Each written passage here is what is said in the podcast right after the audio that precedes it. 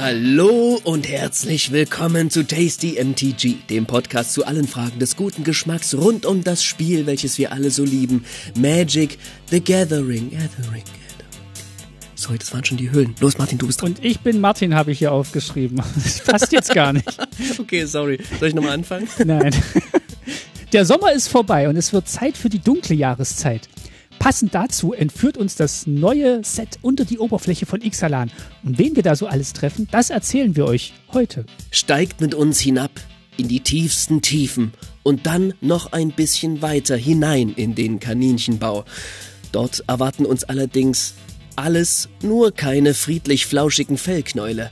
Kommt mit uns in die Welt der Dinos, Piraten und Vampire und dem, was sie unter ihren Füßen entdecken. Kommt mit uns in die Höhlen von Ixalan.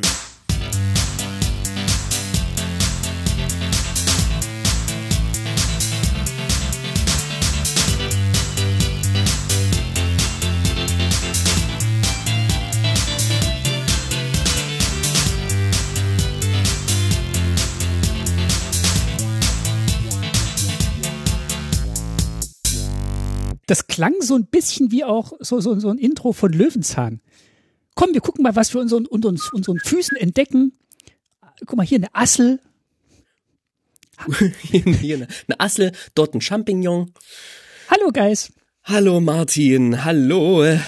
Willkommen. Amen, Amen, Amen. Wir können auch einen schönen Echo-Effekt auf diese Aufnahme legen. Ich hab, ja, auf die gesamte Aufnahme, genau. So einen richtigen Gated-Effekt. Okay, ja, ey, schön. Wir sind, wir sind angekommen in Ixalan, auf Ixalan, aber nur kurz auf Ixalan, denn wir gehen tatsächlich in Ixalan hinein und folgen dort den fröhlichen Gefährten, wollte ich gerade sagen. So fröhlich sind die alle gar nicht, aber sie sind ziemlich spannend und vielseitig, denn Ixalan ist die Welt, wie wir schon im Intro erwähnt haben, der Dinos, Piraten, Vampire, Meervolk. Also hier wimmelt und kreucht und fleucht so einiges. Genau, denn ähnlich wie bei Sendika ist das Motto hier nicht Hochbau, sondern Tiefbau. Äh, es geht, es geht nach unten. Wenn, wenn wir zurückkommen auf eine Welt, habe ich das Gefühl, macht Wizards jetzt immer, entweder geht's nach oben und auf einmal sind da oben Skyclaves, die davor nie erwähnt wurden. Oder es geht nach unten und es gibt Höhlen, die davor nie erwähnt wurden. Und äh, diesmal sind es die Höhlen. Ja, diesmal geht's tief hinab in die Höhlen. Wir kommen schon wieder zurück zu einem Set nach Eldraine, wo wir zum zweiten Mal mhm. waren, kommen wir jetzt zu nach Ixalan 2 sozusagen. Und heute geht es explizit um die Story der Höhlen von Ixalan. Zum Zeitpunkt der Aufnahme ist das Debüt von Ixalan quasi, das Magic-Debüt, wo dann die ersten größeren Spoiler rauskommen und so weiter, noch nicht gelaufen. Das heißt, was wir haben, sind so eine Handvoll Spoiler von vor ein paar Wochen oder Monaten vielleicht sogar schon, Wochen. Ja. Unter anderem, unter anderem mit der Mana Crypt, großartig illustriert von Dominik Meyer und noch so ein paar anderen kleinen Andeutungen an die Story. Aber wir haben hier jetzt nur die Geschichte vor uns, haben diese durchgelesen und haben viele, ja, schöne Bilder im Kopf, zu denen es natürlich ein paar Illus innerhalb der innerhalb der Geschichte gibt, aber noch keine konkreten Karten dazu. Heute sprechen wir also über die Geschichte und beim nächsten Mal dann über die Karten, nachdem die dann alle gespoilt wurden, rechtzeitig vor dem Release. Und nachdem wir das letzte Mal im Nachgang über die Geschichte gesprochen haben, ist das auch schon die zweite Storyfolge in Folge. Das heißt, ihr könnt tatsächlich euch wieder zurücklehnen. Es geht wieder um, um die Geschichte, um die Story und um Magic. Das Spiel geht's dann erst beim nächsten Mal wieder. Ja, dann schauen wir doch mal, wem wir hier begegnen und wohin es geht. Und vorher machen wir eine ganz kleine, eine mini winzige Vorspeise für euch.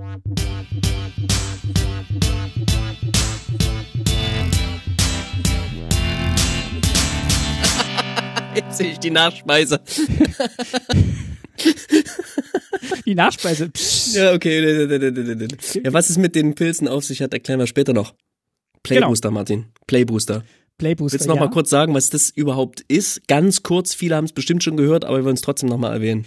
Viele, die ihr noch nicht so lange Magic spielt, haben sich sicher gedacht, es wäre doch eigentlich, also warum gibt es eigentlich so viele Booster? Wäre es nicht besser, es gibt einfach nur ein Booster, in dem einfach sowohl Karten zum Spielen drin sind, als auch seltene Sammlerstückkarten, die ich einfach aufmachen kann, wenn ich Magic spielen will. Und das macht ja. Wizards jetzt. Das finde ich gut das kombiniert jetzt quasi Set Booster und Draft Booster zu einem völlig neuen Konzept, dem Play Booster, also Booster zum Spielen, dieses Spiels und den gibt's jetzt. Genau, Ironie zur Seite. Nach Projekt Booster Fun, wo quasi die Draft Booster, die früher die einzigen Booster waren, die es gab, aufgefächert wurden in klassische Draft Booster, Set Booster mit bisschen schöneren Karten in einer Reihenfolge, die sich mir nie ganz erschlossen hat, die aber eine Geschichte erzählen sollte. und äh, Karten von Anu dazu mal, die beliebig da reingemacht wurden und Artcards, also so ein bisschen was, was Schönes zum Sammeln, zum Abends mit einem, mit einem heißen Kakao kann man mal so ein Set-Booster aufmachen und Zum kann man sich. Mhm. genau. Und äh, Collector Booster das Ganze nochmal Faktor 3 teurer, aber mit dafür mehr Vollkarten, mehr seltenen Karten, mehr tollen Rahmenkarten. Geht man jetzt wieder einen Schritt zurück und vereinigt Set Booster und Draft Booster, weil man wohl festgestellt hat, dass Draft Booster seltener gekauft wurden als Set Booster. Mhm. Und äh, das auch eine Gefahr war für den Draft an sich. Also es wurden mehr Booster gekauft, mit denen man nicht spielen konnte. Und das ist natürlich schlecht für das, das, das Draft-Erlebnis, weil klar kann man aus einem Set-Booster sich für Constructed schöne Karten ziehen und viele haben das wahrscheinlich auch gemacht, also mit Commander und den Legacy-Formaten gab es da bestimmt gute Dinge, die man da rausziehen konnte und äh, shiny Dinge, die man da rausziehen konnte. Aber wenn dann natürlich Draft darunter leidet, was ein essentieller Bestandteil dieses Spiels ist, so wie ich finde, und Wizards vielleicht auch gefunden hat, ist das natürlich die, eine schlechte Nachricht und deswegen vereinigt man das jetzt und man kann jetzt quasi mit diesen Playboostern sowohl spielen als auch sammeln. Und wie sich das dann ausgestaltet, wird man sehen, wenn es bei Murders at Carl of Manor das erste Mal zum Einsatz kommt. Es wird weniger Commons geben, äh, dafür mehr, Ja. mehr Uncommons und bis zu vier Rares oder Mythic. du kannst, du kannst ein Sealed, du kannst ein Pre-Release spielen und 24 Rares aufmachen. Theoretisch. ja, genau. Die Theorie. Der, Ja. Man hat, man hat Wizards liebtes Maskottchen Mark Rosewater mal wieder vorgeschickt, um diese Ankündigung mitzuteilen. Strange auf jeden Fall, dass er Ja. das machen musste. Ja, Aber er ist halt einer, dem die Fans vertrauen und der dann halt auch mal seltsame News verbreitet, die vielleicht gar nicht so aus dem Apartment, Department Research und Design kommen. Das wundert mich echt.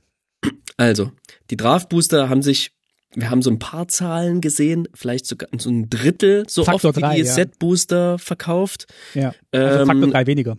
Und was Mark Rosewater auf den Tweet geantwortet hat, war, dass eben, wenn es diese Play Booster jetzt nicht geben würde, hätte es womöglich einfach dazu geführt, dass die Draft Booster abgeschafft worden wären.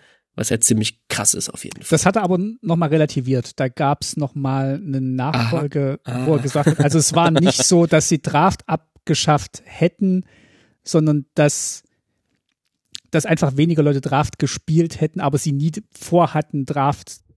Also es war so eine, es war so eine nachgereichte Hm. Begründung, dass sie nie vorhat, Draft abzuschaffen. Andererseits haben sie sich dieses Problem natürlich auch erst selber geschaffen, indem er ebenso enthusiastisch ja vor drei Jahren dieses Projekt Booster Fun auch verkünden durfte.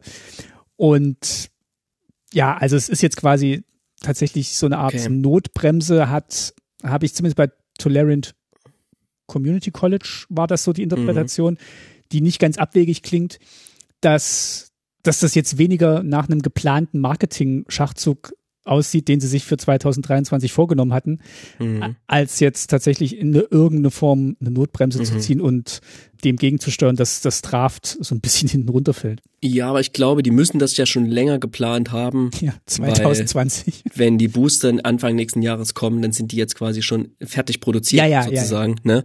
Und, und designt worden wurde es ja wohl auch schon eher, denn, jetzt kommen wir mal zu den Downsides, die ich alle nicht so cool finde.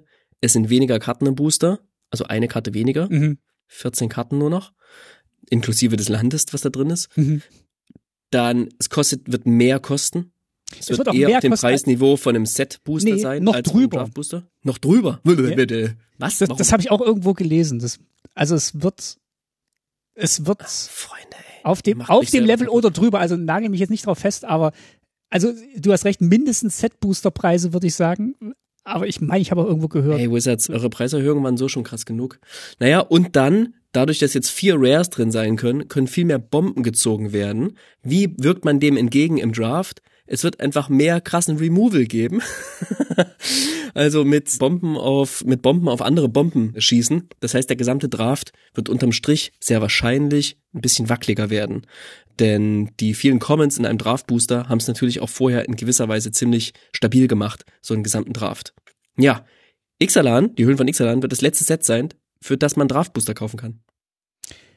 Ja, also du kannst natürlich danach auch noch Booster zum Draften kaufen, aber da Booster zum Draft Draften, aber der Draft-Booster sozusagen ja. wird in den Höhlen von Ixalan vergraben. Ich habe jetzt mal wieder noch so alte Booster, die ich rumliegen hatte, auf Card Market verkauft und äh, da steht tatsächlich ja nur 15 Card Booster Pack drauf. Ne? Da steht weder ja. Set Booster noch Draft Booster noch Collector Booster. Hm. Da Weiß ich gar nicht, was es ist. Woher soll man wissen, was das ist für ein Booster? ja, das, du hast einfach einen Booster gekauft. Bring mir mal einen Booster mit. Also ich bin, ich bin skeptisch, ich bin traurig, traurig über die Preiserhöhung, auf jeden Fall traurig, dass auch der, der Pre-Release damit teurer werden wird. Und bin froh, dass die Draft Booster damit nicht abgeschafft werden, sondern es eine neue Form gibt. Aber unterm Strich hätte ich mir, hätte ich mir gewünscht, hey, ihr habt eine Notwendigkeit gesehen, findet doch eine Lösung, die dazu führt, dass euer Spiel nicht noch teurer wird. Es wird einfach dazu führen, dass ich mehr Pauper spiele und mehr Commander und weniger Draft. Es ist vielleicht auch tatsächlich ein Weg, weil der sich einfach auch andeutet oder anbietet dahingehend, dass, dass man das dann einfach online auf Arena spielt, weil da gibt's keine Preiserhöhungen, da wird das alles gleich bleiben. Und ähm, das heißt, das, das Draft-Erlebnis wird sich vielleicht noch mehr, als es heute wahrscheinlich schon ist, ins Netz verlagern. Vielleicht ist das die natürliche Evolution von Magic. Vielleicht ist es so. Dann will ich mich mit dem und dieser alten Herrengesinnung auch gar nicht entgegenstellen. Das, das ist richtig, aber auch da wird es bestimmt irgendwann mal Preiserhöhungen geben. Oder Cubes werden attraktiver auf jeden Fall. Das stimmt, das stimmt. Und noch ein letzter Gedanke, ich habe, den habe ich bei Limited Resources gehört, dass auch die Befürchtung sein wird, dass der Draft komplexer wird, weil es tatsächlich mehr mehr Wert auf die Uncommons und Rares gelegt wird. Mhm. Das heißt, mhm. der, dieser mhm. Complexity Creep, also das ja. ständige Ansteigen der Komplexität auf Magic-Karten, also sowas wie Child of Night 2.1 Lifelink wirst du nicht mehr kriegen, sondern das macht mindestens noch drei andere Sachen, so eine, so eine mhm. äh, Zwei-Mana-Karte. Mhm. Ähm, das, das wird auf jeden Fall damit einhergehen, dass Karten komplexer werden und mehr Text enthalten werden und so Plain Vanilla-Karten die einfach nur ja. Kreaturentypen sind und nicht mehr so oft vorkommen werden. Mich hat der, mich hat damals als Anfänger, an der ich mich, als der ich mich immer noch wieder fühle, wenn ein neues Set rauskommt, der Draft eh schon genug überfordert. Nicht, dass er mich jetzt so überfordert, dass er mich eher abschreckt. Ja, also allein, dass man sich wirklich vorher sehr gut einlesen und einhören muss, bevor man so ein neues Set spielen ja. kann im Draft und nicht einfach Booster aufmachen kann und sagen kann, ach, guck mal, ich spiel, ich hätte, ich hätte mal Bock hier große grüne Kreaturen zu spielen und dann hörst du irgendwo, nein, das ist natürlich die schlechteste Farbe in diesem Set. Wie kannst du nur? Da verlierst du ja immer. Das, das ist schade. Dass das, Wusstest das du nicht, dass auf der Liste diese und diese Karte ist? Ja. Und nein, woher? Niemand weiß, was auf der Liste ist.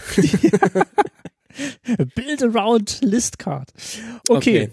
Also, Komm, wir werden, wir werden sehen. Wir lassen uns überraschen. Wir versuchen optimistisch in die Zukunft zu schauen. Immer. Äh, ach, kaufen noch mal Draftbooster. Ich habe auch noch ein paar rumliegen und ich denke auch die alten Draftbooster werden noch eine Weile erschwinglich bleiben. Ne? Also die der letzten zwei Jahre kann man sich wahrscheinlich immer noch gut kaufen, wenn man das denn möchte und wenn man Vorräte anlegen möchte, um aus Draftboostern draften zu können. Ansonsten, wie gesagt, ähm, ja, gibt's genügend Cubes in, unserem, in unserer Playgroup gibt's genügend Cubes, die wir viel zu selten spielen. Ich möchte auf jeden Fall nicht noch mehr Vorräte an Magic Karten anlegen, bitte. das stimmt nicht, Martin, das stimmt nicht. In deinem tiefsten Herzen möchtest du das. Aber das ist die, das Thema einer anderen Folge, über die wir noch sprechen wollen. Genau. Zu unserer, zu unserer Sammlungsaufbau müssen wir noch das Sammlungsausmisten-Folge machen. genau, ja. richtig. Okay. Jetzt geht's aber erstmal, jetzt Storytime. Und wir kommen zur Story von Lost Caverns of Ixalan, die verlorenen Höhlen von Ixalan. Und da, das gibt's in der Hauptspeise. Und da habe ich zubereitet ein Pilzomelett.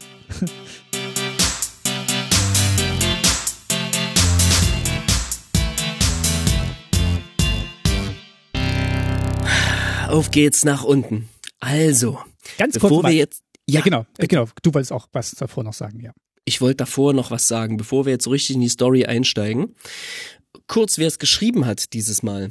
Ich wollte noch mal einen Schritt vorher. Oder wolltest du dem noch was? Ja, bitte. Ich wusste ich nämlich, dass du dem noch was davor setzen möchtest. Ich wollte noch was vorausschicken. Genau, also es gibt, also die, die, die Episoden bestehen aus sechs Episoden, die alle am selben Tag erschienen sind.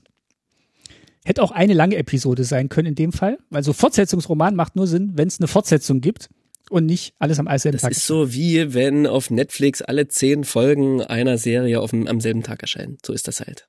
Ja. Macht schon was psychologisch. Das ist mir. natürlich richtig. Und es gibt noch keine Audioversion auf YouTube. Hm, ja, schade. Aber Mark, Mark Rosewater hat geschrieben, die kommt noch. Also er geht davon aus, dass die noch kommt. Zu dieser Story auch.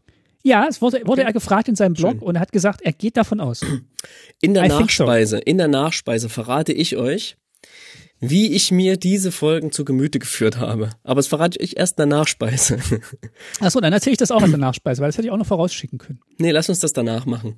Okay. Wie wir quasi da durchgekommen sind, weil wir haben jetzt innerhalb von zwei Tagen haben wir uns das ganze Zeug reingezogen, versucht irgendwie in unseren Kopf zu, zu sortieren einigermaßen. So zumindest, zumindest gut genug, um es euch jetzt wiederzugeben können. Genau. Und ihr die Story nicht lesen müsst. Dürft ihr natürlich, aber hier bekommt ihr jetzt die vollständige Zusammenfassung ohne Spoiler Alert. Den gibt's jetzt quasi einmal. Achtung, Spoiler Alert. Und das war's. Auf geht's, würde ich sagen, oder? Genau. Wer hat's geschrieben? Valerie Valdez hat diese Story geschrieben und die kannte ich bisher noch nicht. Die hat bisher auch noch nix für Magic geschrieben. Mhm. Hast du irgendwas über sie rausfinden können? Nein, auch nur, dass sie noch nichts für Magic geschrieben hat. Ja. Aber und, die sonst äh, sehr viele Fantasy-Kurzgeschichten schreibt, glaube ich. Ja. Irgendwo. und ich kann schon vorweg schicken, ich finde ihren Stil nicht den dürfsten. Mir, ich bin ganz gut reingekommen und finde erstmal eine gute, coole Bereicherung in an und für sich. Aber zur Auswertung kommen wir hinten noch. Ja, ich sagen. ich, ich, ja, ich find's, ich sag mal zwei von drei Sternen. Okay, alles klar. Oh, gibt noch, gibt's insgesamt nur drei. Das macht es natürlich schwierig. Also, kurz was zur Struktur.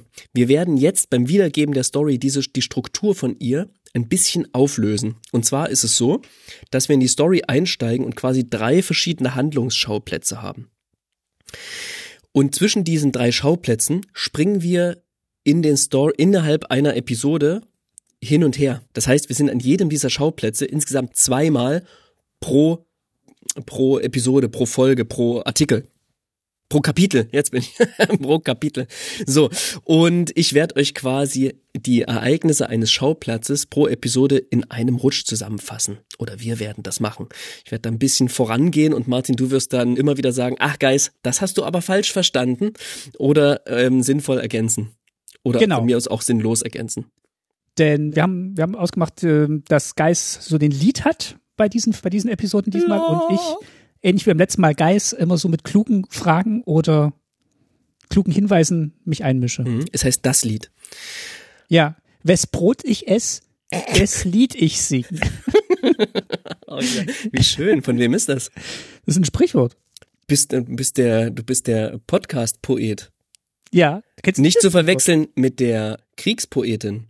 Au, gut.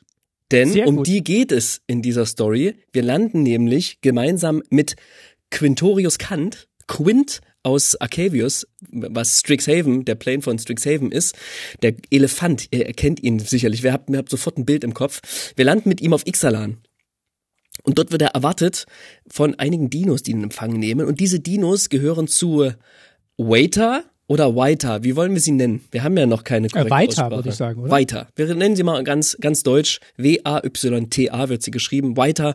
Die empfängt ihn mit ihren Dinos und führt ihn, holt ihn quasi ab und führt ihn zu zwei altbekannten Gesichtern. Das ist nämlich Huatli, die Kriegspoetin, würde ich sie jetzt mal so nennen. War Poet heißt sie, glaube ich. Und Sahili aus Kaladesh, die kennen wir auch. Sahili und Huatli, ein Paar, waren einmal Planeswalker, sind es aber nun nicht mehr. Quint ist mittlerweile allerdings schon Die- ein Planeswalker. Der ist innerhalb des Ach so. Phyrexianischen Krieges ist er Planeswalker geworden und ist quasi nach Ixalan geplaneswalkt. Huatli und Sahili sind über die Omenpfade und die äh, dazugehörigen Portale quasi auf Ixalan gelandet. Genau. Ich dachte erst, du wolltest sagen, die sind kein Paar mehr, aber die sind keine Planeswalker. Die sind keine Planeswalker mehr, die haben Ja. den Spark verloren und sind darüber auch relativ traurig, würde ich Wer jetzt mal sagen. Wie, wer nicht? Ähm, ähm, ja, genau. Sind ja alle so ein bisschen, ne? Und genau, die sind dabei, die haben quasi Quint gerufen, um um sie bei einer Expedition zu unterstützen. Sie wollen nämlich zum Kern Ixalans vordringen, weil sie sich dort ja Hilfe und ja interessante, hilfreiche Dinge für die für die Menschen der Oberfläche erhoffen. Es, es steht einmal da, The cliffs from a poem and the parts I've translated, sagt Watley, suggest we'll find the birthplace of humanity and home of the gods somewhere beyond. Also sie hat quasi in so Glyphen gelesen, dass sich tief im Kern der Geburtsort der, der Menschheit und das, das Heim der Götter befindet. Und das ist Ansprung genug, finde finde ich. Ja, das wird später, wird das nochmal ein bisschen anders formuliert, weshalb ich so ein bisschen ich bin mir nicht ganz sicher, ob sie schon so eine Ahnung haben, was da drin ist oder was sie gern, was sie gern finden okay. möchten, dass es so ein bisschen eine Zweckmäßigkeit hat. Aber ja, an der Stelle wird dann nicht mehr verraten als eher so, komm, wir machen, wir begeben uns auf ein Abenteuer. Und sie unterstützend zieht auch mit Inti. Ja, ihr Cousin. Oder wie es im Badischen heißt, der Cousin. Inti, muskulöser Mann, Dino-Reiter und Cousin von Whiter. Quint ist irgendwie auf der Suche nach dem Münzimperium, habe ich gelesen. Genau. Was weißt ähm, du über das Münzimperium? Ja, das nicht viel, außer dass es quasi, dass er selber quasi forscht nach einer Kultur, Plains übergreifenden Kultur, die vor vielen tausend Jahren gelebt hat. Mhm. Und äh, er hofft sich da Hinweise zu finden und sie eben dabei zu unterstützen. Also er forscht ja an der Uni nach wie vor, das heißt, er ist jetzt nicht irgendwie dauerhaft aufs Ixalan, sondern hofft natürlich einfach Geschichte zu finden, die er aufschreiben kann, wie er die zurück nach Lorehold bringen kann, um dort etwas, ja, über ja, etwas veröffentlichen zu können. Tatsächlich, er ist ein Wissenschaftler durch und durch. Genau, muss ein Paper schreiben. Ja, genau. Also ziehen sie los und stehen vor einem Tor, was es gilt zu übersetzen, um quasi weiter in das Innere vordringen zu können. Und dieses Tor, da muss man tatsächlich auch so Chevrons einstellen, die sich ringförmig um dieses runde Tor herum befinden. Und ich könnte mir vorstellen, dass unter den Magic-Fans auch einige Stargate-Fans sind. Ich habe das nie geguckt. Und wenn ihr die passende Illu, die auch schon veröffentlicht wurde, von Christi Blanescu, oder Christi Planescu seht, das Ding sieht einfach auch aus wie Stargate, ja, wie so ein großes Zahnrad irgendwie mit so Glyphen drumherum, Chevrons, die eingestellt werden und daran musste ich sehr, sehr denken. Ist eine schöne Anspielung und äh, hat sowas, ja, so, so eine Mischung aus kosmischem und archäologischem in einem. Ich habe den Film neulich gesehen. Es gibt Teile davon, die sind gut gealtert, andere Teile nicht so richtig. Können wir uns in der Nachspeise nochmal drüber unterhalten. Genau, also sie versuchen jetzt irgendwie dieses, dieses Ding zu aktivieren, versuchen in den Glyphen irgendwie eine Bedeutung zu finden, ein Codewort zu finden und das klappt auch. Das klappt auch tatsächlich, ja. Also mit, ähm, mit dreimal um die Ecke gedachten Metaphern können sie dann die Glyphen so im Gedicht zuordnen und das dann in die entsprechenden Vertiefungen des Tors legen. Genau, also hier können sie quasi, reicht es noch aus dem eigenen Wissen zu schöpfen, um diese Barriere zu durchbrechen. Ja, so ein bisschen Activity. Guck mal hier, ich hab ja, ein bisschen, aber auch so der erste Task für die neue Gef ja. für die neuen Gefährten hier. Wir müssen mal zusammen, wir müssen, ne, der die einen haben das Gedicht und der der andere hat irgendwie die Kombinationsgabe und ja, Sahidi bleibt noch zurück. Huatli, Waita, Inti, Ken, Quint ziehen los und ja, gehen da jetzt rein. Wir springen. An ja. anderer Stelle landen wir bei den Piraten. Harr. Harr. Leider ist der Pirat, um den es geht, hat er kein R im Namen, sondern es geht um Malcolm. Aber Breaches, komm. Und Breaches spricht auch sehr in Großbuchstaben. Breaches, Breaches, Breaches, Breaches, Breaches.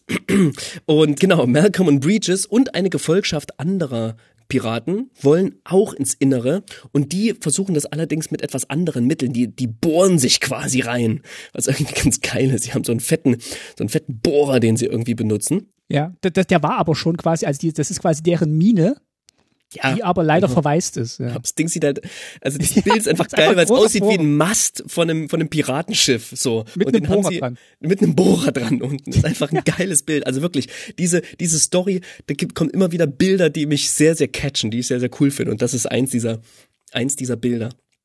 Weil die haben jetzt gedacht, auf dem Meer ist nicht mehr so viel los. Wir brauchen eine andere Einnahmequelle wir fördern jetzt ja. einfach Erz. Naja, und die, die wollen jetzt einfach ins Innere, aber aus ganz anderen Gründen. Die wollen da nichts erforschen, sondern die wollen. Ich glaube, der ist geschickt worden von Vance aus, den, aus dem Hauptfor um mal zu nachzugucken, weil er ist ja irgendwie Stellvertreter, er ist ja, er ist ja der, die Liaison zu äh, Downtown, also dieser Mine. Mhm. Und er soll mal gucken, was da passiert ist. Und äh, sie finden ja dann diesen Boten, wo dann äh, der einen Zettel in der Hand hat, Downtown under attack, send mhm. help. Mhm. Und vom, vom Bürgermeister unterschrieben. Und er ist jetzt quasi die, die, die Forschungseinheit, die gucken soll, was da, warum die Mine unter Attack ist. Ja, wandelt sich auf jeden Fall noch. Der wird auch eine kleine Reise hier erleben, ja. Malcolm. Und ja, die, die ziehen los, Breaches ist dabei und viel mehr gibt's an dieser Stelle eigentlich zu denen auch gar nicht zu sagen. Aber es gibt noch eine dritte Party, ja. die unterwegs ist, ja.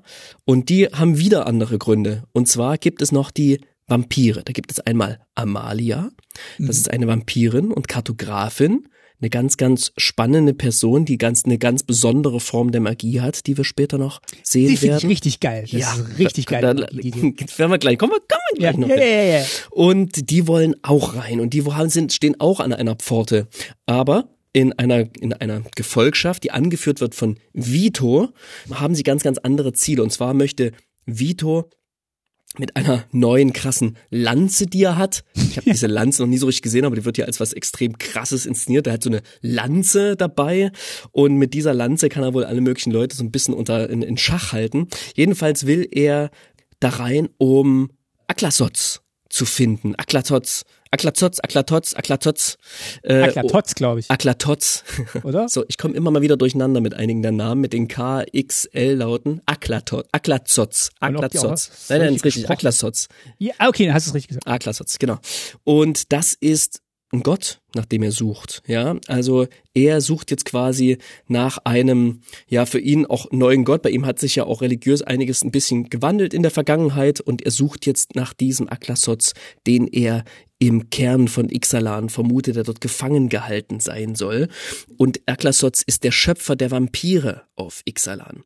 Und den will er nun, den will er nun finden und ihn herausholen, um dann mit seiner Hilfe halt die Vorherrschaft auf Ixalan auch an sich reißen zu können.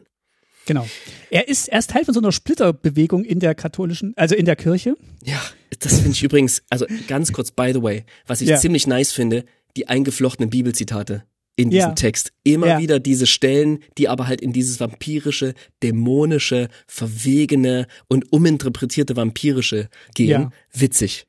Weil die Vampire natürlich in Ixalan auch schon so ein bisschen als die spanischen Konquistadadoren ähm, Ja, ja. geflavored sind. Und innerhalb dieser, dieser gut. Vampirbewegung gibt's halt die Königin und die ist dann so quasi so die offizielle Kirche. Und dann gibt's auch noch so eine Splittergruppe, da ist Vito Teil davon. Und er hat jetzt quasi so ein Buch gefunden, wo der Geburtsort von dem Vampirgott beschrieben wird und den sucht er jetzt. Aber die Königin traut ihm nicht so richtig und deswegen hat sie noch Bartholomä mitgeschickt. Mhm. Das ist eigentlich so ihr ihr Vertreter, der so auf Vito aufpassen soll. Die Rollen sind aber nicht so ganz klar, wer hier auf wen aufpasst und wer eigentlich der Anführer dieser Expedition ist. Melia, Amalia, Mhm. ähm, hängt ein bisschen mehr so Richtung Bartholomä, also die sind in Anführungszeichen die guten Vampire. Und Vito ist so ein bisschen, der ist sehr ehrgeizig. Vitos Gebaren mit dieser Lanz, dann bringt er natürlich noch ein Menschenopfer, um diese Pforte unten zu öffnen, was er damit Ja. dann auch schafft und dem Blut des Menschenopfers, er ist da sehr rigoros, sehr kaltschneuzig und sehr zielstrebig Die und wird hier sehr, sehr klar als der Bösewicht dieser Geschichte inszeniert. Genau, die haben so Menschen dabei, die sie an bestimmten Stellen opfern können, damit, Mhm. damit sie vorankommen und auch um sich zu ernähren. Das wird aber nicht beschrieben, dass sie sich davon ernähren, aber man geht davon aus, glaube ich. Ja, ja, doch, doch, würde ich auch mal sagen, immer wenn sie mal wieder einen brauchen, ne, haben sie Ja. quasi ihre, ihr Futter dabei. Wir betreten das Kapitel Nummer zwei. Und Darf ich noch ganz kurz was zum Kapitel ja, 1 bitte, sagen? unbedingt. Die Figur von, von Weita, wie wir sie jetzt aussprechen, also seht uns bitte nach, wenn wir diese wenn wir diese Namen falsch aussprechen oder auch Betonungen falsch machen. Wir, wir tun unser Bestes. Weiter finde ich einen sehr interessanten Charakter, finde ich eigentlich den interessantesten Charakter in dieser ganzen Geschichte, weil die auch am besten charakterisiert wird. Und was wir zu dem Zeitpunkt jetzt von ihr wissen, ist, dass sie in den phyrexianischen Kriegen gekämpft hat, Mhm. dann bei den Piraten mal war eine Zeit lang, um irgendwie den Kopf frei zu kriegen und dann wieder zurückgekommen ist. Also die ist tatsächlich, ich glaube, die hat Der Hat fehlt auch ein irgendwie- Auge, ne? Die hat so eine fehlt ein Metallplatte anstelle eines Auges, so ganz piratisch irgendwie. die hat ziemlich viele körperliche und seelische Narben von dem Krieg davon getragen und Mhm. hadert eigentlich die ganzen Stories damit, wie geht sie mit Konflikten um, was hat der Krieg mit ihr gemacht, was macht der Krieg mit anderen, wie viel Krieg kann sie noch ertragen und das, also das zieht sich so durch alle sechs Stories, finde ich eine sehr interessante Figur, wenn wir noch von ihr hören. Sie ist immer so ein bisschen am Rand mit dabei, Mhm. aber fand ich schon sehr gut. Ja, okay. Ja, spannend. Danke, dass du es noch ergänzt hast. Ich bin nur ein bisschen auf dem Drang weiterzugehen, weil wir Ja, haben ja eigentlich mal. eine coole Abenteuergeschichte und die drängen jetzt natürlich weiter. Das heißt, wir, wir flattern mal eben wieder zurück Mhm. zu Quint, eben weiter, Huatli, Inti. Und die sind jetzt in den Höhlen, in den Gängen unterwegs und bahnen sich da langsam Stück für Stück einen Weg hindurch und finden auf ihrem Weg eine Art unterirdischer Stadt, Behausungen, die allerdings verlassen sind und ja, kommen da allerdings auch nicht so richtig weiter an dieser Stelle, finden aber so Überreste von Menschen, unter anderem einen Poncho. Und mit Hilfe der Magie von Quint schafft er es, diesen Pons Poncho beziehungsweise den ehemaligen Besitzer des Ponchos als Geist wieder zu beschwören. Und dieser Geist erscheint nun und erzählt, oder mit dem können sie dann ein bisschen sprechen. Und die fragen den so ein bisschen aus, was passiert ist, wo die Leute dahin sind. Und der erzählt halt von diesen Pilzen, die es da unten gab. Ja, da wird erstmal hm. nur ein bisschen mit Andeutung gesprochen, aber da scheint, scheint ein Pilz sozusagen sein Unwesen getrieben zu haben. Und ich musste so ein bisschen dran denken an so einen alten, also eine alte ägyptische Grabkammer, die man bei Ausgrabungen geöffnet hat, wo dann sich drinnen auch schon so Pilze gebildet haben, die ja dann tatsächlich den Leuten, die sie damals aufgemacht haben, schwere Probleme bereitet haben. Und ich glaube sogar bei dem ein oder anderen Archäologen zum Tode geführt haben. Ah. Daran musste ich dann direkt, musste ich direkt denken. Und ich muss natürlich auch denken, an Corona, während währenddessen mit Sicherheit diese Geschichte entstanden ist. Aber dazu kommen wir vielleicht später noch an unseren eigenen Verschwörungserzählungen zur Entstehung dieser Geschichten. Ist auch so niedlich, wie sich die Piraten dann teilweise auch so, so einfach ihr, ihr Tuch vor den Mund halten. Ja. Also so Alltagsmaske quasi. Ja, genau. wir gehen rüber zu Malcolm. Ja. Und äh, Malcolm und Breaches, auch die kommen jetzt immer tiefer, immer weiter in diese Höhlen hinein und werden dort tatsächlich von so pilzbesetzten Dinos angegriffen, attackiert und haben einen, haben einen Kampf mit denen. Und ja, bei diesem Kampf beschützen, schützen sie sich mit Hilfe von Malcolms Zauber, denn Malcolm ist nicht nur ein Pirat, sondern der ist auch eine Sirene.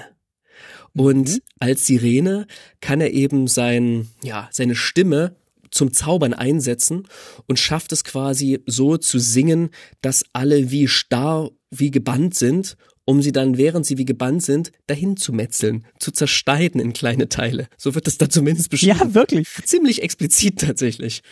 Und damit schaffen sie es, sie und ihre Gefolgschaft, denn da sind auch noch ein paar Piraten dabei, auch weiterzukommen durch diese Gefahr hindurch auch zu einer Stadt, wo wiederum keine Menschen sind. Ja, nicht all, also in diesem Kampf haben ja. auch ein paar Piraten Wunden davon getragen.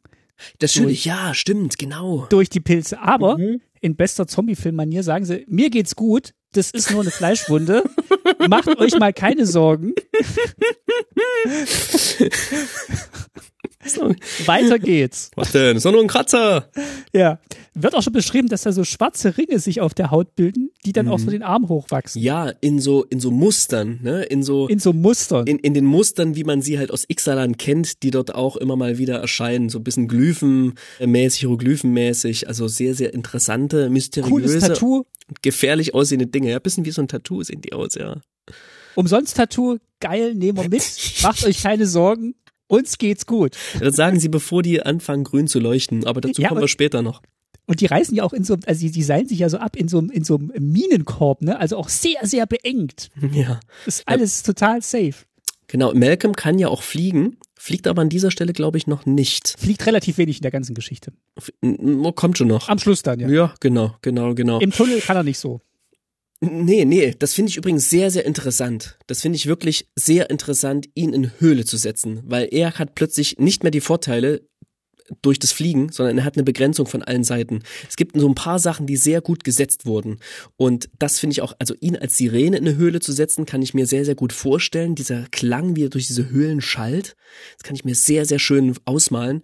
Und halt so eine, so ein Vogel in der Höhle, der die ganze Zeit an die Wände klatschen würde, wenn er versuchen würde zu fliegen. Also Spannend. Ich habe ja, ich hab ja die Prediction gemacht, dass wir auf dem Kopf spielen werden in diesem Set, ne? Mhm. Und dass natürlich auch wenig, wenig Flieger da sein werden. Ja. Habe ich nicht gemacht, die Prediction, aber das ergibt sich natürlich daraus, dass wir auf dem Kopf spielen. Hauptrolle fliegt, aber gut, selten. Ja. Okay. ja, kommen wir noch, kommen wir noch dahin, ja. kommen wir noch dahin auf den Kopf. Wir gehen mal rüber zu Vito und seinen Leuten. Auch die wandern jetzt durch die Höhlen, dringen jetzt weiter ein in die Erde und finden unterirdisch quasi wie eine riesige Wüste. Und in der Wüste, Da schubsen sie erstmal so einen Menschen voran, sagen, geh mal, geh mal vor. Und dann macht natürlich die Wüste und dann Ja. gibt's so Treibsand und der Mensch ist weg. Und dann schicken sie immer mehr Menschen vor und bahnen sich so mit immer mehr Menschen, die es überall mal wegzieht, so einen Weg durch diese Wüste hindurch. Es kann, dann kommen noch so Sandspinnen, ne, gegen die sie auch Ja. noch kämpfen. Ja, die haben so Planken auch dabei, die es dann immer so, die es dann so hinlegen und dann müssen sie aber von hinten die Planken wegnehmen und vorne wieder hinlegen, damit sie da drüben. Manche Warum auch Vampire sie können auch fliegen. Warum sie diese Planken dabei haben, erschließt sich mir nicht so ganz. Hat mich auf jeden Fall gewundert, als sie plötzlich da waren in der Geschichte. Ja, das haben mich auch gewundert. Und ich habe mir auch gewundert, dass manche Vampire einfach, sie schicken einen Vampir los, der fliegt, um zu gucken, wo es weitergeht. Stellt sich mir natürlich die Frage, warum fliegen sie nicht einfach alle? Vielleicht Aber es stellt sich raus, nicht fliegen. alle, Vamp- nicht, Ja. manche sind Sky Marcher und manche nicht. Das wird noch, wir kriegen noch eine vampirische Varianz dann später zu Gesicht. Aber erstmal gehen sie weiter, schaffen es durch diese Wüste hindurch. Erstmal ein tolles Bild. Eine Wüste hat ja auch was Weites, was Hohes, eigentlich was Helles und Bedrückendes auch. Und das sich in der Höhle vorzustellen, ist ziemlich interessant. Da gibt's auch eine ganz tolle, eine ganz tolle Illu von Josu Solano oder Joso Solano dazu. Das sieht sehr interessant aus, wie dann noch das Licht durchbricht und so eine Stufenpyramide von der Decke nach unten ragt. Sehr, sehr stimmungsvoll. Auf diese bin ich, bin ich gespannt. Könnte ich mir vorstellen, wird ein, wird ein Land werden. Naja, sie gehen weiter. Ach, und ja, genau. Und sie gehen weiter und treffen dann, ich meine, sie, sie finden auch den richtigen Weg, muss man auch sagen, dank Amalia, die immer mal wieder wie von Zauberhand so eine Karte aufrufen kann. Dadurch, dazu sticht sie sich mit dem Fingernagel ein bisschen ihren eigenen Finger, also braucht ein bisschen Blut von sich selbst und das vermischt sich mit, war das Asche. Asche? ne? Asche. Asche. Und das bildet quasi in der Luft, so wird es zumindest dargestellt, auf einer schönen Illu von Alex Branwin, zu so einer leuchtenden Karte, die in der Luft steht. Und mit der kommen sie so Stück für Stück voran und wissen auch, wohin sie gehen müssen und landen dann schließlich ja wieder ein Teil einer Stadt, vielleicht einer ähnlichen Stadt, wie wir sie vorhin auch schon gesehen haben. fragen, ist das die Ja. gleiche Stadt, in der auch Quint und die anderen sind? Das, Ich bin mir nicht sicher, aber die müssen dicht beieinander sein. die sind auf jeden Fall nicht weit weg, ja. Die, die müssen, also das wird ja auch ungefähr beschrieben, in dem Wiki habe ich das gelesen, wo sie sich so ungefähr grob auf dem Kontinent befinden. Die sind jetzt nicht auf unterschiedlichen Kontinenten Ixalans. Die sind schon, Die sind relativ alle dicht beieinander. ich die glaube, die aber kommen nur von auf- unterschiedlichen Seiten. Die sind auch alle auf Ixalan. Also Ixalan ist ja nicht, also ist der Name der Doch Plane. Ixalans ist Plane, aber der Kontinent heißt irgendwie anders. Und ich weiß gerade nicht, wie der Kontinent heißt. Also der, der Vampire-Kontinent heißt Terrason. Und ich glaube, der andere heißt einfach Ixalan auch. Nee, nee, ich glaube nicht. Nee? Aber lass mal, Okay. also dafür, ich habe hab ein riesiges Wiki gefunden, wo diese ganzen Dinge Okay. benannt sind. Da will ich mich jetzt gerade nicht aus dem Fenster lehnen. Das ist tatsächlich relativ gut erschlossen, diese Karte. Ähm, Also die aber sind auf jeden wichtig Fall in der ist, gleichen Welt wie beim ersten Set. Darunter ja, sind die. genau, genau, genau, genau.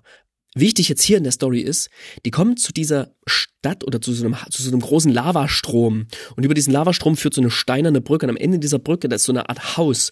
Und kommt, plötzlich kommt jemand rausgerannt aus diesem Haus, verfolgt von so vielen so kleinen Wesen, die so hinterher so, macht das mit Sicherheit in Geräuschen. So ganz viele kleine Wesen machen hinterher. Und da kommt so ein Mann rausgerannt mit so spitzen Ohren. Und die denken sich, was machen wir jetzt? Wollen wir dem jetzt helfen oder nicht? Oder nicht? Oder helfen? Und entschließen sich dazu, dem zu helfen. Und das macht Amalia. Und zwar zeigt sie jetzt, was sie mit ihrer Kartenzauberkunst noch tun kann. Nämlich nimmt sie eine Feder und verändert diese Karte. Das ist geil. Und sie verändert diese Karte und plötzlich gibt's, fehlt ein Teil dieser Brücke. Zack. Und so ein paar von diesen Viechern stürzen so in die Lava rein, ein paar bleiben noch drüben auf der anderen Seite. Und Helen, der der Typ mit den spitzen Ohren ist, hat's gerade so rüber geschafft. Ha, Das da ja, ist er. also erstmal coole, coole Magie, finde ich. Mhm. Mit der Karte die, die, die Wirklichkeit zu verändern. Sehr schöner Einfall. Mhm. Und Kellen, haben wir ja gesehen, ist durch das Tor gegangen beim letzten Mal, durch den Obenpfad und sucht seinen Vater und ist äh, in Ixalan rausgekommen. Ist unter der Erde von Ixalan rausgekommen. Eine Insel um den, von einem Lavafluss umgeben, von so kleinen mechanischen Wesen verfolgt. Werden die hier schon genauer beschrieben, aber es wird immer mal wieder erwähnt, dass das so Sind das die mechanischen Wesen oder sind das einfach noch, noch andere Höhlenwesen? glaube, Ah, Okay. Nee, ich glaube, das sind kleine mechanische Wesen. Und zu denen wird aber nicht so viel mehr gesagt. Und ja, da ist er nun. Cliffhanger. Und wir beenden damit Kapitel 2. Ja. Ich, also, ich bin ein bisschen enttäuscht äh, von Kellen. Also wird, Warum? Wird, ja, wurde so ein bisschen an, mehr angeteasert in der letzten Story, dass der jetzt einen großen Part hat, aber der ist einfach dabei. Seine, hat seine Schwerter dabei. Ja, der wird durch diese Geschichte ein bisschen hindurchgetragen. Er Ja. spielt keinen mega aktiven Part. Es ist schon eher die Geschichte von Ixalan, Ja. um die es hier geht. Okay, Mm. Okay, Geschichte 3. wir ist Geschichte drei. Wir sind wieder auf der Seite von Quint und Waita und Huatli und Inti. Und dort ist es jetzt so, dass sie einen großen Kampf führen müssen. Wie kommen wir da eigentlich gerade hin, frage ich mich. Hab's schon wieder vergessen. Plötzlich, plötzlich ist da so ein, ist da schon der Myko-Tyrann? Nee, nee, aber Nee, so ein Titan, ne? Ich habe mir äh, aufgeschrieben, so ein Titan. riesiges Vieh aus Pilzen und Ja. äh, Anemonen, also so ein Dinosaurier aus Ja. Pilzen. Es ist eine irre Illustration von Domenico Cava, finde ich. Das hat so ein bisschen wie eine, wie so eine Muschel, ne? Und Ja. so bewachsen. Es sieht so aus wie unter Wasser, als wäre dieses, würde dieses Ja. Ding unter Wasser schweben. Äh, richtig cool. Aber es hat Beine, es hat so Beine, mit denen es sich bewegt. Riesige, ja, riesige, riesige Baumpilzplatten quasi bilden den Körper. und die, die, die äh, brechen jetzt da quasi hervor und greifen die an, während sie dann noch in der Stadt mit dem Geist konferieren, wie es jetzt weitergeht. Genau. Titan, sch äh, schreit Abuelo. Genau. Abuelo ist übrigens der Name, dem der Geist hier gegeben wird oder der Geist sich selber gibt oder wiedergibt, dass er so, dass er so hieß. Ja, weil Weiter sagt, der sieht aus wie mein Abuelo, also mein Opa. Abuelo heißt Opa, oder? Glaube ich auch, ja. Oder was heißt das? Ja, heißt Opa. Und er sagt, ja, ich bin Abuelo. ich bin Opa. Ja. Ja, mein Name ist stimmt. Opa. Genau. Ähm, ja, irgendwie kämpfen sie den und bekommen aber Deus Ex Machina Hilfe von Mehrvolk, Ja, die plötzlich auftauchen und sagen, hier, hier lang, hier lang, hier seid ihr in Sicherheit, kommt mit, wir bringen euch, wir bringen euch zu uns. Und die Mehrvolk nehmen sie mit in ihre Stadt, wo sie wiederum in Sicherheit sind vor diesem Riesen, ja, es ist schon so ein Mykotyrann, oder? Der wird ja immer wieder so genannt, ein Myko-Tyrant, also ein Pilz, Pilzgigant. genau. Man hat ihn noch nicht gesehen, aber also das Vieh war jetzt kein Myco-Tyrant, das war einfach so ein Vieh. Ja, aber schon, dass diese Pilze und alles, ich fand das schon seltsam irgendwie. Ich fand, der war jetzt nicht so irgendein, irg- irgendein Balot, der unter der Erde wohnt. So. Ja gut, dieses Vieh, was halt auf diesem, Sp- also kommen kommen wir noch dazu. Dann, dann Ja, kommen wir noch. ich sag dann, was ich glaube, was der Myco-Tyrant ist. So ein bisschen wie die Bohr. Okay. Wir gehen, wir gehen erstmal, wir gehen, wir wir springen quasi in den zweiten Teil dieser Geschichte und den finde ich ja nicht ganz unspannend, denn hier wird quasi, passiert eigentlich kaum etwas, außer dass sich die Gefolgschaft oder beziehungsweise vor allem Quint und Weiter darüber unterhalten, inwiefern das okay ist, dass Quint jetzt hier ist, diese Geschichte von Ja, den Völkern von Ixalan erforscht und dann diese Geschichte weitererzählt. Und es wird die Frage gestellt, hey Quint, darfst du das überhaupt? Mhm. Oder eigentlich wird gesagt, du darfst es nicht. Es ist nicht deine Geschichte so. Du kannst, du kannst das nicht so wiedergeben, wie es jemand wiedergeben könnte, der quasi Teil dieser Geschichte ist. Und es ist Aufgabe derer, die ein Teil dieser Story sind. Und da wird so ein bisschen die gesamte Moral von Ausgrabungen und Geschichtsaneignung und auch von Museen in Frage gestellt. Der sagt ja, na, wir wollen es doch erhalten und ich stell's doch in ein Museum und so und ich mach doch nichts Böses damit und ich bemühe mich doch hier wirklich die Wahrheit wiederzugeben, so. Ja, aber ich finde es einen genialen Platz, das hier unterzubringen an dieser Stelle. Ich habe sehr, sehr aufmerksam zugehört. ja, dieses koloniale Erbe, diese ganze Thematik, die da aufgewacht wird mit Quint und die Diskussion mit Weiter. Also diese, diese Episoden mit Weiter und, und Quint sind tatsächlich, finde ich, mit die stärksten in dieser ganzen Geschichte, wo es eben auch um so, wo halt auch so Sachen verhandelt werden, die wir jetzt auch gerade verhandeln. Also was, was gehört uns eigentlich in unserem Museum? Was sollten wir vielleicht auch eher wieder zurückgeben an den, denen es gehört? Und sollten die nicht tatsächlich auch die Möglichkeit haben, eine Ausstellung zu machen oder diese, diese, diese Dinge zu präsentieren in einem Kontext, der ihnen vielleicht näher ist, als zu sagen hier, das, das steht für diese Kultur und wir stellen es hier, hier aus. Also sehr interessant. Mhm. Und ich bin der Entdecker, ne? Ich bin und der Mir Entdecker. gehört diese Geschichte, weil ich sie entdeckt habe. Und ich so. schreibe das Paper, ja. Ja, ja. Also irgendwie ganz, ganz toll. Wir springen wieder. Wir sind bei den Piraten und die sind mitten im Fight mit den Pilzen und den Sporen davon. Wir, wir kriegen jetzt wirklich das erste Mal so eine, so eine Sporen auch zu Gesicht oder bekommen die beschrieben, wie plötzlich, ne, die machen so einen Pilz kaputt und dann macht so Puff, Mhm. so ein Puff ist, ne? Und äh, dann kommt da, kommen da so Sporen raus und denen erliegen dann wiederum seine Freunde, ne? Da wird dann auch das Tuch vors Gesicht gemacht, damit sie die nicht einatmen können. Und die raffen tatsächlich alle Piraten dahin, außer Malcolm und Breaches. Ja. Das sind die einzigen, die dem fliehen können. Und das nimmt Malcolm auch tatsächlich mit. Ne? Also ich werde das jetzt nicht immer wieder erwähnen, aber das wird immer wieder erwähnt, dass Malcolm an seine verlorenen Piraten glaubt. Zu denen gab es bisher so keine groß erzählte Beziehung, aber es ist ihm echt ein, ein wichtiges Ding und er nimmt das auch wirklich wahr, dass hier nicht nur die Statisten quasi umgebracht wurden oder weg sind und er jetzt allein unterwegs ist, worauf alle nur gewartet haben, sondern er nimmt das wirklich mit wo wir wieder bei diesem Thema Krieg sind, ne? Ja. Krieg und Verluste und und und und Menschen um uns herum, die die sterben, auch wenn wir jetzt nicht zu denen verwandt sind oder befreundet sind mit denen. Also das fand ich schon ganz gut. Ja, Malcolm und Breaches jetzt allein sind diesen sind diesen äh, Pilzen entkommen und fragen sich jetzt halt, ob sie jetzt weitergehen sollen. So und ob sie jetzt weiter weiter diesen Weg gehen oder einfach wieder abhauen sollten und und nach draußen gehen. Ich habe so gelesen, dass sie sich eigentlich entscheiden, zurückzugehen und dann aber nochmal so einen Hinweis kriegen durch so ein Glühen und so eine Botschaft auf dem Boden, safe down, dass es unten sicher ist, Mhm. dass sie dann denken, ah, okay, Ja. vielleicht haben die sich doch in Sicherheit gebracht Ja, nach das stimmt. unten. Ja, Wir folgen jetzt noch diesem Hinweis. Also sie waren eigentlich schon so weit, dass sie gesagt haben, es bringt nichts mehr, aber dann durch diesen Hinweis sagen, nee, wir glauben jetzt weiter dran. Also Es gibt auch diesen Wunder, wunderbaren Satz von Breaches, der ja in seiner Sprache oftmals ein paar Sachen Ja. sehr schön reduziert. Und dann sagt er hier, was denkst du, Breaches? Sollten wir wieder raus?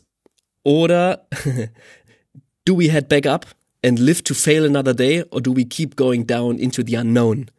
Und dann sagt Breaches, macht seinen Hut, packt seinen Hut zur Seite, kratzt sich am Kopf und sagt, no mine, no gold. genau, keine Mine, kein Gold. Und Genau. dann, also ja, also sie, sie hadern wirklich mit sich, ob sie da jetzt noch weitergehen und das ist fast so ein Moment der Vernunft, wo sie sagen, wir gehen zurück. Also in jedem Zombie-Film wird es ja auch irgendwann irgendein Moment sagen, es bringt jetzt nichts mehr, aber Ja. ja. ist ganz gut gemacht, die Szene, dass sie halt wirklich einen Anlass haben, weiterzugehen. Also Den es ist, Gespann. Ja, ja, genau. Ja. Und wir sehen das erste Mal, dass der Pilz womöglich ein bisschen mehr kann, denn nicht mehr Volk, sondern mehr kann. Haha. ähm, denn sie sehen plötzlich, dass dieser Pilz so an der Wand glühende Glyphen bildet. ja. So, Cut. Wir gehen mal rüber zu den zu den Vampiren.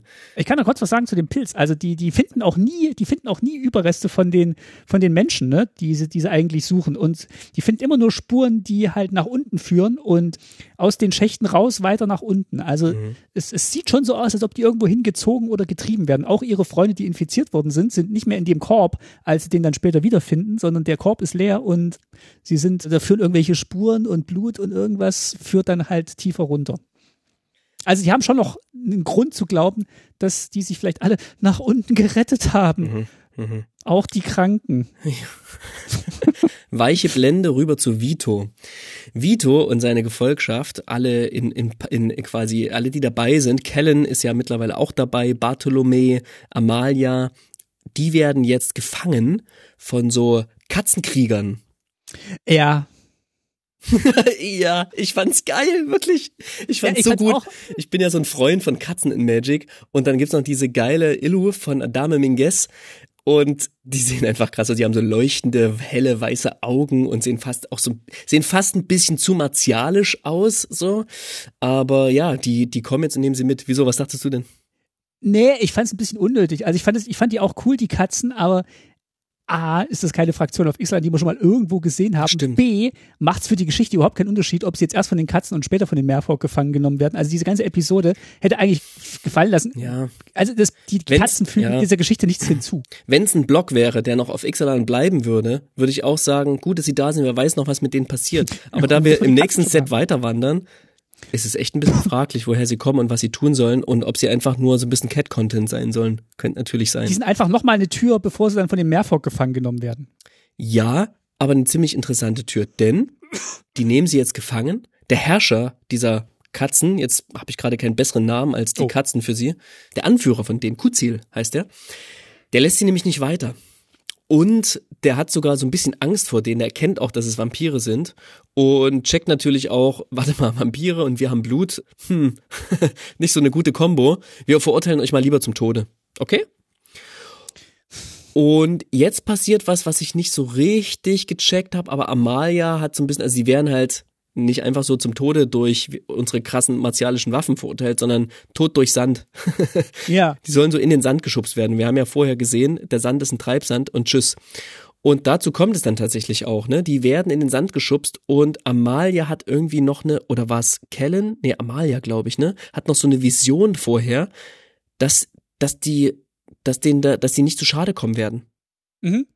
Dass sie nicht zu Schaden kommen werden und dass sie das überleben werden. Und sagt Kellen, halt die Luft an. Das ist ein geiler Moment, wirklich. Also ich habe so eine, auch durch Filme, so eine Angst vor Treibsand und dann nicht mehr rauskommen können. Und dann Ich springen eigentlich sie nur durch rein. Filme Angst vor Treibsand. Ja, das stimmt. und dann springen sie rein, halten die Luft an. Oh, wieder so ein Moment, den ich so richtig gut Ja. fand. So ein richtig cooler Abenteuerfilm-Moment. Halten Na, die die Luft an so und, eine, ja, die werden in so einen Brunnen geworfen aus Treibsand. Ist kein Wasser drin, ist einfach. Die werden in so einen Schacht geworfen aus Treibsand. Ah, so ein Schacht, okay. Und so genau habe ich es gar nicht mehr vor Augen. Ich habe halt diese Wüste die ganze Zeit noch vor Augen gehabt und dachte, die Nee, werden jetzt die in diese dann Wüste geschubst. in- sind in schön in dieser. Stadt von der Katze. Von den Ja. Katzen, ne? Und ich habe mir so vorgestellt, wie bei Herr der Ringe, wo, wo, wo Gandalf mit dem Balrog nach unten fällt und dann aber durch so eine Öffnung in der Decke rund, noch weiter runter in, ins Wasser fällt. Also die werden jetzt ins Katzenklo am Kratzbaum geschubst. So in etwa, ja. oh, shit. Und ähm, halten die Luft an. Und was passiert? Die rutschen durch und platschen plötzlich ins Meer.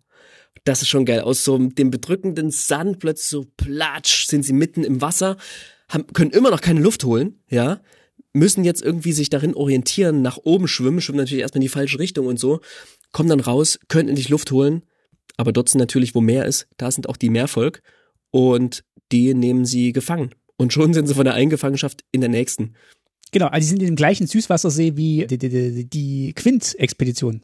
Genau. Das erfahren wir dann im Kapitel 4. Genau, die werden jetzt quasi, die sind jetzt quasi da, wo die auch sind. Und es ist tatsächlich Süßwasser. Wird auch nochmal explizit beschrieben, dass kein, das Meer, Meervolk, aber in Süßwasser. Ach so, ach siehst du, das habe ich, dieses Detail habe ich gar nicht über, übersehen. Wusste gar nicht, sind die, sind die gebunden an das eine oder andere? Nee, Offenbar ist nicht. unterirdisches, unterirdisches Süßwasserreservoir. Gab es das schon mal, dass klar wurde, dass Meervolk in, im einen als auch im anderen äh, leben Das- können? Das weiß ich nicht, aber bei Ixalan, da spielt ja auch viel so in diesen Flüssen. Das sind ja die River Heralds. Stimmt, bei River River Heralds, dachte ich, ja. ist es eher Süßwasser. Aber das ist selbstverständlich, natürlich, klar, die River, River Heralds, die sind, wurden auch hier wieder erwähnt. Also, wir sind wieder bei Whiter Quint und den Meervolk angelangt und da sind jetzt eben die Vampire und die haben so ein bisschen zwei verschiedene Stati. Äh, Das liegt aber auch ein bisschen am Auftreten der Vampire, denn die werden erstmal nicht wie Feinde behandelt, aber Vitos Auftreten sorgt ein bisschen dafür, dass die nicht so, dass sie da Vito nicht, nicht- so gut ankommen. Nee. Vito ist nicht so der geborene Diplomat. Nee, nee, ist eher so ein Typ, der ans Ziel will und dem auch der Rest egal ist. Ja. Und äh, ich weiß gar nicht, wie es ist mit Blutaussaugen von Meervolk. Ich glaube, das, das können die nicht Das- so. Ich glaub, das ich auch ne? nicht. Aber jedenfalls sehen die in den Vampiren trotzdem eine Gefahr. Ja, sind, sind, sind da halt jetzt. Was die, aber gerade Quint und weiter machen, ist, dass sie versuchen jetzt von dort in der Stadt der Meervolk, da ist das entscheidende Portal. Also das nächste Portal, mit dem sie quasi der Meinung sind, wenn sie das durchschreiten, dann sind sie da. Dann sind sie im Kern angekommen. Also versuchen Ich sie das zu öffnen. Ich find's witzig, dass die erst, erst wird noch so ein bisschen, sind so ein bisschen fraglich, was machen wir jetzt mit denen? Und dann sagt irgendjemand, das sind übrigens Vampire. Und dann sind sie aber, nee, dann müssen wir die sofort einsperren. Also es ist noch nicht so offensichtlich anscheinend, dass es Vampire, Vampire sind. Die sagen, Ja. ja. wir are Pilgrims. Wir suchen einfach nur unseren Gott. Es ist offenbar nicht ganz so ersichtlich, aber die spitzen Ohren von Kellen entdeck entdecken sie trotzdem sofort. Ja. Aber nicht die spitzen Zähne. Nee. Ja, Kellen ist hier so ein bisschen außen vor, aber der hängt trotzdem an den Vampiren dran. Also für den wird jetzt nichts extra gemacht. Der hält sich an Amalia und Amalia nimmt ihn auch so ein bisschen zur Seite. Ja, der hat nicht so richtig, der hat nicht so richtig Agency in dieser Geschichte. Nee. Sie versuchen das Portal zu öffnen, mit Hilfe von Abuelo. Die kommen nämlich selber nicht weiter. Aber Abuelo hat sowas wie einen Schlüssel. So rosa leuchtendes Quarz. Cosmium werden wir später erfahren. So eine Art Schlüssel, die in so eine Schale geworfen werden muss. Und damit schaffen sie es dann, relativ unspektakulär, muss ich sagen, dieses Portal zu öffnen. Sie gehen rein Ja. und stellen fest, ach guck mal, da lebt jemand drin. Ja, und ist auch eine schöne Szene, weil Abuelo, nee, das kommt erst später. Wenn, wenn, wenn sie dann drin sind, sagt er noch, hier, ich, ich warne euch, ich habe das Tor aufgemacht, ich bin gekommen, um euch zu warnen vor dem, was hinter dem Tor, das ich gerade aufgemacht ja, habe, ist. Also da können wir ja direkt mal hinspringen, ne? Also die sind jetzt in da drin und sind jetzt quasi in der Stadt dieser Menschen, die da drin leben. Das sind die Olteken mhm. oder Olteken. Und da gibt's auch erstmal ein bisschen Unterredung zwischen Kellen und der Geschichte seiner Herkunft, seinem Wunsch, seinen Vater zu finden und dem Elfischen in ihm. Und es gibt die Unterredung mit den Vampiren, besonders Amalia und dem, was sie da suchen und, und, und deren Ziel quasi und deren Herkunft. Sie sind da allerdings auch wieder eingefangen, äh, eingesperrt, ne? Die, die Ortheken, die, also wie auch immer sie von dem einen dann da unten in die Gefangenschaft. Ich glaube, die waren oben noch nicht eingesperrt, die werden erst von den Oltheken eingesperrt, glaube ich. Ich glaube, die Meervolk haben sie noch nicht direkt, die Vampire. Ah, ja. Ich glaube, die Meervolk haben sie noch nicht eingesperrt. Aber die Oltheken erkennen sie sofort als Vampire und sperren sie ein. Ich glaube, die Meervolk haben sie noch nicht gleich erkannt. Ja, okay, okay, okay. Richtig. Ja, jedenfalls sitzen sie dann dort halt rum in der Gefangenschaft. Whiter und Quint sind nicht direkt in Gefangenschaft, aber werden trotzdem auch erstmal so ein bisschen beäugt. Dazu kommen wir später dann auch noch. Und ja, für, für Vito ist das natürlich keine akzeptable Situation. Und der versucht jetzt, ach warte mal, ich habe was übersprungen, entschuldige bitte. Die Olteken sind da unten und wir erfahren mittlerweile, dass sie sich da unten eingeschlossen haben, um ja, sich genau. von der Pilzseuche da oben zu beschützen. Ja? Aber dann kommt Abuelo und sagt, Freunde, ich muss euch warnen, die Pilzseuche. Und dann sagen die Olteken, ja, wir wissen, dass die Pilzseuche da ist. Deswegen haben wir dich da draußen gelassen, damit du das Portal beschützt und erst öffnest, wenn die Pilzseuche weg ist. dann sagt er, ja, aber jetzt, jetzt sind die auch schon sehr nah, also quasi direkt vorm Portal. Da dachte ich, vielleicht ist es jetzt gar nicht so verkehrt, mal aufzumachen und zu sagen, hey, die sind übrigens direkt vorm ja, Portal, was euch beschützen soll. Das ist die absurdeste Szene in dieser ganzen Geschichte. Das, was sich dann entspinnt in dieser Szene. Ja. Abelo sagt, es tut mir furchtbar leid. So, mhm. dann springen ihm alle anderen Fraktionen zur Seite und sagen, nee, Abuelo trifft keine Schuld. Wir hätten eh einen anderen Weg reingefunden. Das stimmt, ja. Ich sehe den Abuelo auch ein bisschen als so einen verwirrten Geist, der, der noch so ein bisschen selber mit sich und seiner neuen Gestalt klarkommen muss. Ja. So, und darin funktioniert das für mich. So, aber die Frage aber es wird auch, nicht explizit, hätten, explizit gemacht. Hätten die einen anderen Weg gefunden, ist ja die Frage. Also es hat jetzt 300 Jahre gehalten. Er hatte doch sowas wie einen Schlüssel. Ja. Was für einen Weg hätten sie finden sollen? Brecheisen ja, wäre ja wohl nicht gegangen. Nee, also von daher sehr absurde Szene. Ja, irgendwie notwendig für die Geschichte, aber auch so ein bisschen dahin gebogen. Vor allen Dingen, weil Abuelo diese Motivation erst nachträglich gegeben wird. Nicht vorher, dass er sagt, oh krass, die Pilze sind hier, wir müssen da jetzt rein, wir müssen da jetzt rein. Hilft mir das ja. Tor zu finden oder so. Wenn wir das am Tor sehen, wir müssen da rein und die warnen so, wir, wir brauchen die. Ja, ich glaube, ja, dieses Wort Micro Tyrant fällt das erste Mal drinne von ihm. Das wo sie dann schon drin sind. Das kann durchaus sein. Ich jetzt nicht beschwören, aber es ist, ist auf jeden Fall für den Leser nicht ersichtlich, dass, dass er als Safeguard draußen gelassen wurde. Genau, also das, da kommt erstmal die Unterredung, sie checken, die, die Olteken checken, dass die Vampire Vampire sind, sperren sie ein und ja, Quint forscht noch ein bisschen, jetzt forscht er ein bisschen, um und mehr über Abuelo herauszufinden und er erzählt ihm dann auch von Abuela, seiner Frau, ja, genau. Die, die Vampire landen in Gefangenschaft. Äh, vielleicht können wir nochmal ganz antiklimaktisch sagen, ja, dass, sag dass da, wo die Olteken leben, das ist so eine Hohlwelt. Ja, stimmt, das wird so nebenbei erzählt. Also erstmal, das finde ich ja ganz spannend, diese Bilder auch wieder, die aufgemacht werden, dass er sagt, hey, der Horizont, da ist da nicht Himmel, sondern am Horizont ist noch mehr Land, weil sich das mhm. quasi hinten aufwölbt. Also die sind jetzt durch das Portal gegangen, plötzlich kleben sie quasi von innen an der Kugel. Ixalan. Also wenn man sich Ixalan als eine Kugel vorstellt, dann kleben sie jetzt von unten an der Innenseite dieser Kugel und in der Mitte des, des Raumes quasi, der, der Kern von Ixalan sozusagen, das ist eine riesige Sonne oder vielleicht sogar mehrere Sonnen, das habe ich nicht so ganz rausgehört. Nee, ist eine Sonne, die aber so partiell verhüllt ist Ach, genau. durch so, so Metallsplitter, die um sie rumfliegen. Also eine Seite mhm. ist immer im Dunkeln, die andere ist immer im Hellen und sie, da ist so ein Kometenschweif aus Metallsplittern, der sich so um die Sonne herum windet. Also wie als wäre die Sonne da drin mal gewesen und Teile mhm. davon sind jetzt einfach in ihrer äh, Corona noch mit dabei. Interessantes Bild. Die Vampire kommen an einen Ort, an dem die ganze Zeit Tag ist und die ganze Zeit sozusagen dieses Tageslicht dieser Sonne herrscht. Also da gibt's ja keine Nacht da unten. Gibt's ja einfach mhm. keine Nacht, einfach immer Tag. Auch noch so ein tolles Bild irgendwie. Ja, und die, für die Vampire ist natürlich keine Situation. Die haben das Gefühl, sie sind sehr, sehr nah dran an Aklazots und wollen sich natürlich aus ihrem Gefängnis befreien und tun das mit brachialer Gewalt und befreien sich auch morden die Wachen und kommen dann schließlich tatsächlich daraus, befreien sich, also Vito und seine Gefolgschaft, aber auch Amalia, Bartolomä und Kellen. Ja, fast. Also ich glaube, Vito, die brechen einfach aus durch den, diesen Nebel, den sie sich da machen. Die brechen ja. mit Gewalt aus. Amalia die und Bartolomä, die sind ja separat eingesperrt, die, die zeichnen sich raus durch die Karte und gehen nicht mit denen mit. Ah, also die, die genau. zeichnen eine Wand weg von ihrem Gefängnis und äh, mhm. bleiben zurück, während die Stimmt, wieder mit Hilfe des Kartenzaubers. Ja, genau. Ja. Mhm. Genau, und Vito und die, die, die in, seinem, in dem Nebel, die ziehen jetzt Richtung einer großen Pyramide, wo sie den, den Vampirgott vermuten.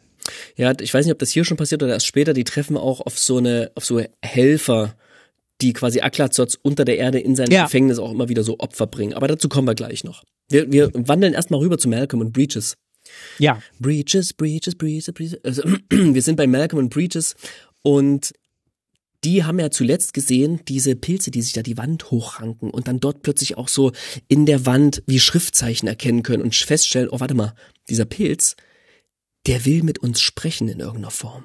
Und das passiert dann tatsächlich auch im nächsten Schritt. Die kommen nämlich, treffen nämlich auf so Xavier heißt der. Das, das ist, ist der Bürgermeister von ist der Bürgermeister von Downtown. Genau, der Bürgermeister von Downtown und der hat statt Augen Pilze. Ich stelle mir das den war so, so ein vor, Detail, was ich aus meinem Kopf nicht rausbekommen habe. ich stelle mir den so vor, wie bei Men in Black, diesen Farmer, in dem diese riesige Kakerlake drin ist und die da über diesen Farmer mit allen anderen kommuniziert. So ein bisschen unbeholfen und so sehr ungelenk. Oh, ich habe so eine krasse Hannibal-Folge im Kopf, wo auch was Ekliges passiert. Also jedenfalls, wenn Pilze aus Menschen herauskommen, dann weiß man, dass die Natur an der Stelle den Mensch für was anderes gebraucht und der Mensch nicht die Natur. Und so ist es auch dann weiß man jetzt vielleicht mal einen Arzttermin aus. Sie haben einen starken man, Augenpilz. Bis man dann, bis man dann einen kriegt, könnte es, könnte es noch, könnte schon zu spät sein. Ja, das stimmt. Lieber gleich handeln. Also die brauchen hier keinen, keinen, keinen Arzt, die brauchen Gärtner hier. Aber die kommen vielleicht noch später. Die, Jedenfalls. Die kommen auch noch später. Die, die Gärtner kommen noch später. Also, also, also. Die, die Pilze, beziehungsweise Xavier spricht jetzt mit ihm und wenn ich, ich sag nicht die Pilze, sondern ich sag mal der Pilz, denn so ein Pilz weiß man ja an seiner Beschaffenheit ist ein großes Geflecht aus zusammenhängenden Sporen und so wird das ja auch erklärt, denn nicht nur Xavier ist da, sondern auch ja, so ziemlich, also ganz viele andere Wesen, auch humanoide Wesen, Menschenwesen, die befallen sind von diesem Pilz und die sprechen wie aus einer Stimme im Einklang mit Xavier quasi und der erklärt jetzt so ein bisschen, dass sie zeigt ihnen erstmal, wie mächtig sie sind und wie viele sie sind, ja, und demonstriert so ein bisschen seine, seine Macht und sagt auch, hey, die haben immer unter der Erde gewohnt, bis sie halt irgendwann mal ausgebuddelt wurden. So, sorry. Wir waren hier die ganze Zeit, wir sind schon seit Urzeiten hier, wir können nichts dafür und ihr habt uns gestört. Und ja, wir wollen jetzt auch gern mal irgendwie raus. Oder habe ich das richtig verstanden, dass sie auch gern zur Sonne wollen? Und ich weiß nicht genau, welche Sonne. Ich kann mir vorstellen, in beide Richtungen zur Sonne. Nach innen als auch nach außen. Die wollen einfach überall hin, aber am liebsten auch an die Oberfläche. Und sie nennt sich den, der, der Micro-Tyrant. Und das ist ein bisschen so wie die Borg. Also alles mhm. zusammen sind der Micro-Tyrant. Aber es gibt auch so eine Personifikation außerhalb von Xavier. Das ist halt so ein riesiger Blops, der in so, in so einem Netz hängt. mit so großen Klauen und so, ja. so einem Kragen aus so, aus so Pilzgeflecht. Und der hängt da regungslos, der muss auch überall hingetragen werden. Aber der ist quasi so die, die, die blob gewordene Verkörperung dieses Pilzvolks. Gibt auch ein schönes Bild in dieser Story. Story 4. Mhm. Da, da, hängt er, da sitzt er so auf, so auf seinem Thron, der, der Pilzanführer. kann aber selber nicht so richtig von, ja. von kann nicht so richtig selber sich fortbewegen. Der Blobs gibt's auch schon schöne Illu von, von Darken, wo so ein, äh, wo so ein Dinosaurier-Skelett überwuchert ist von Pilzen und diesem Geflecht der Sporen. Genau. The Microtyrant hung in a circular web of root-like strands stretching from the floor to the ceiling. Its toad-like body was broad and green. Also ein großer Pilzfrosch. Mhm. Ist der, ist die Krone der Schöpfung für die Pilze. Okay, weiter geht's. Gut. Wir sind in Episode 5, ja. Wir steuern langsam auf das große Finale zu. Und hier sind wir jetzt erstmal wieder bei, bei Quint. Und der will natürlich lernen, ne? Und hat hier wieder eine Unterredung mit einem der Ulteken.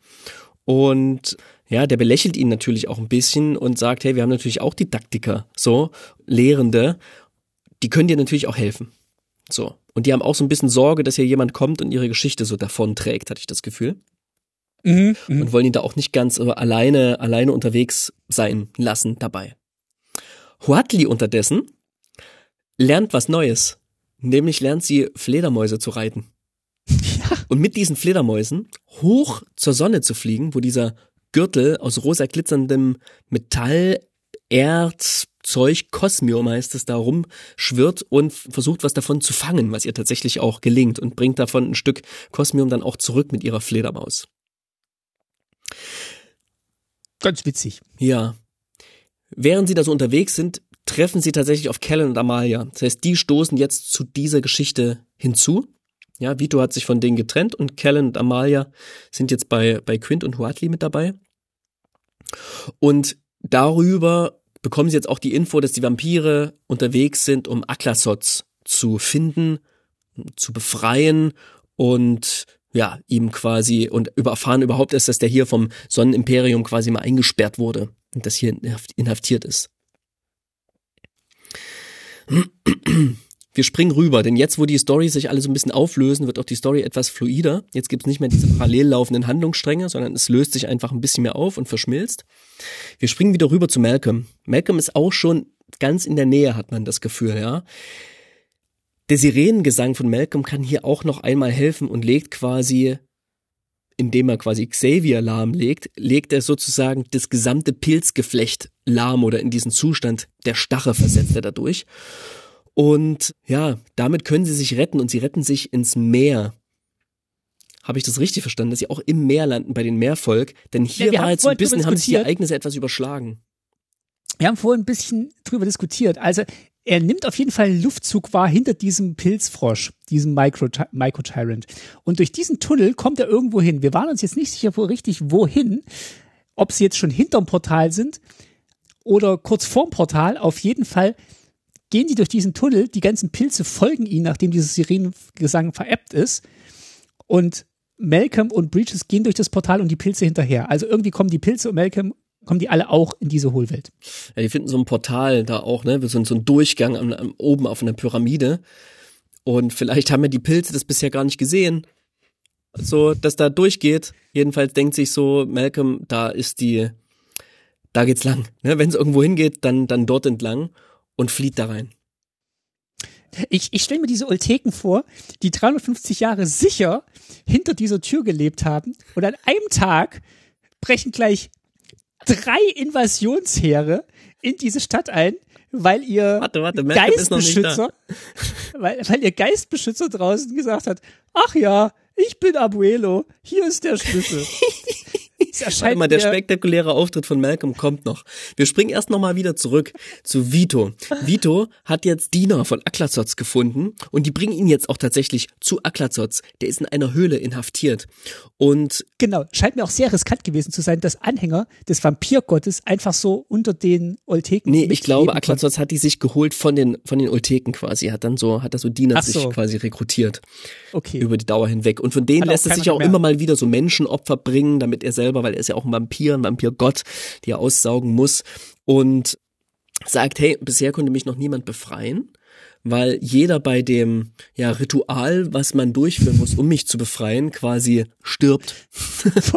durch mich? Und fragt, ja. durch mich, genau. Und fragt jetzt Vito, sag mal, bist du worthy? Und Vito, Vito sagt, na klar bin ich worthy. Und yes. achso, muss man das, Aklasots ist ein Fledermausgott, muss man auch noch sagen, ja. ne? Der ist eine Fledermaus, eine riesige.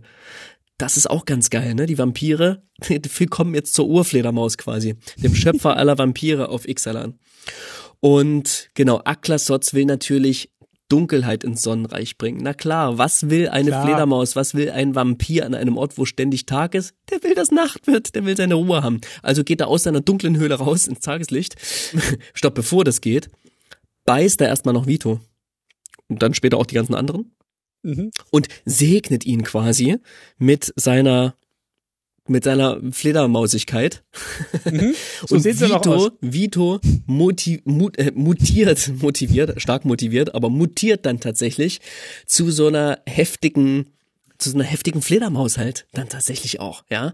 Und gemeinsam brechen sie aus der Höhle aus, wie so die Schar Fledermäuse in Gefolgschaft von Batman, wenn er mit dem Batmobil seine Höhle verlässt und fliegen jetzt auf die Sonne zu und Aklazots schafft es tatsächlich und fängt an, jetzt diese Sonne zu bearbeiten und die zu verdunkeln. Weißt du, woran mich das erinnert hat, diese Szene? Nee. An das Erwecken des Blutavatars auf Strixhaven. Das ist so eine ähnlich grausliche, absurde Szene, Hm, wo einfach so ein riesiges Monster entfesselt wird. ja, wobei auf Strixhaven, das fand ich schon selten Noch eine Runde dämlich. absurder. Ja, hier fand ich Okay. das irgendwie ganz cool. Auch das ist ein Fledermausgott. Das sind einfach coole Bilder, die die aufmacht. Und ich Das kann, stimmt. coole Bilder können manchmal eine Geschichte, Geschichte tragen, auch wenn die Inhalte manchmal etwas abrupt aufeinander folgen. Aber sie lässt sich ja, mit ein paar Sachen durchaus Zeit. Aber hier geht's jetzt tatsächlich Schlag auf Schlag. Es wird Fahrt aufgenommen. Es wird jetzt hier, es, es geht einfach los. Was ich nicht so ganz gecheckt habe, fliegt der bis zur Sonne. Also wenn ich so eine, einen Planeten habe, der so groß ist wie der Erde, wenn da in der Mitte eine Sonne ist, dann ist die erstmal riesig und es ist ein ganzes Stück weit weg von der Oberfläche. Die ist, glaube ich, nicht so groß. Also ich habe mir die nicht so groß vorgestellt. Dann ist Ixalan an sich nicht groß, hat aber eine überschreckende Schwerkraft dann. Weil der muss ja dann dahin kommen Ach so. auch in der in kurzer Zeit. In so, mit so ein paar Flederma äh, Fledermausflügelschlägen. Ja, Geiles so ein bisschen wie bei äh. Inception, wenn sich New York zusammenklappt. So, also die Größe in Ordnung hatte ich mir so. Ja, sowas könnte ich mir auch vorstellen, aber es hat dann nicht so einen planetenmäßigen Umfang von Nee. hier ist die Hohlwelt, in der Mitte ist die Sonne. Die Sonne ist so groß wie diese Sphäre in Las Vegas. Okay, gut, ja, geil. Ja, Damit kann ich leben. denk ich. ich akzeptiere Ja. das, ja. So, so, als Größenvergleich habe ich mir so vorgestellt, ja. Ja. Okay, okay, okay. Aber wir haben, das sind ja nicht die einzigen Fledermäuse. Ich habe ja gerade schon gesagt, Huatli kann Fledermäuse fliegen. Also sehen Sie jetzt, oh, was, was geht hier ab, ja? Die Vampire, von denen Sie ja jetzt wissen, dass es Aklazots ist, der von Vito befreit wurde, fliegen jetzt zur Sonne und bedrohen quasi die gesamte Existenz.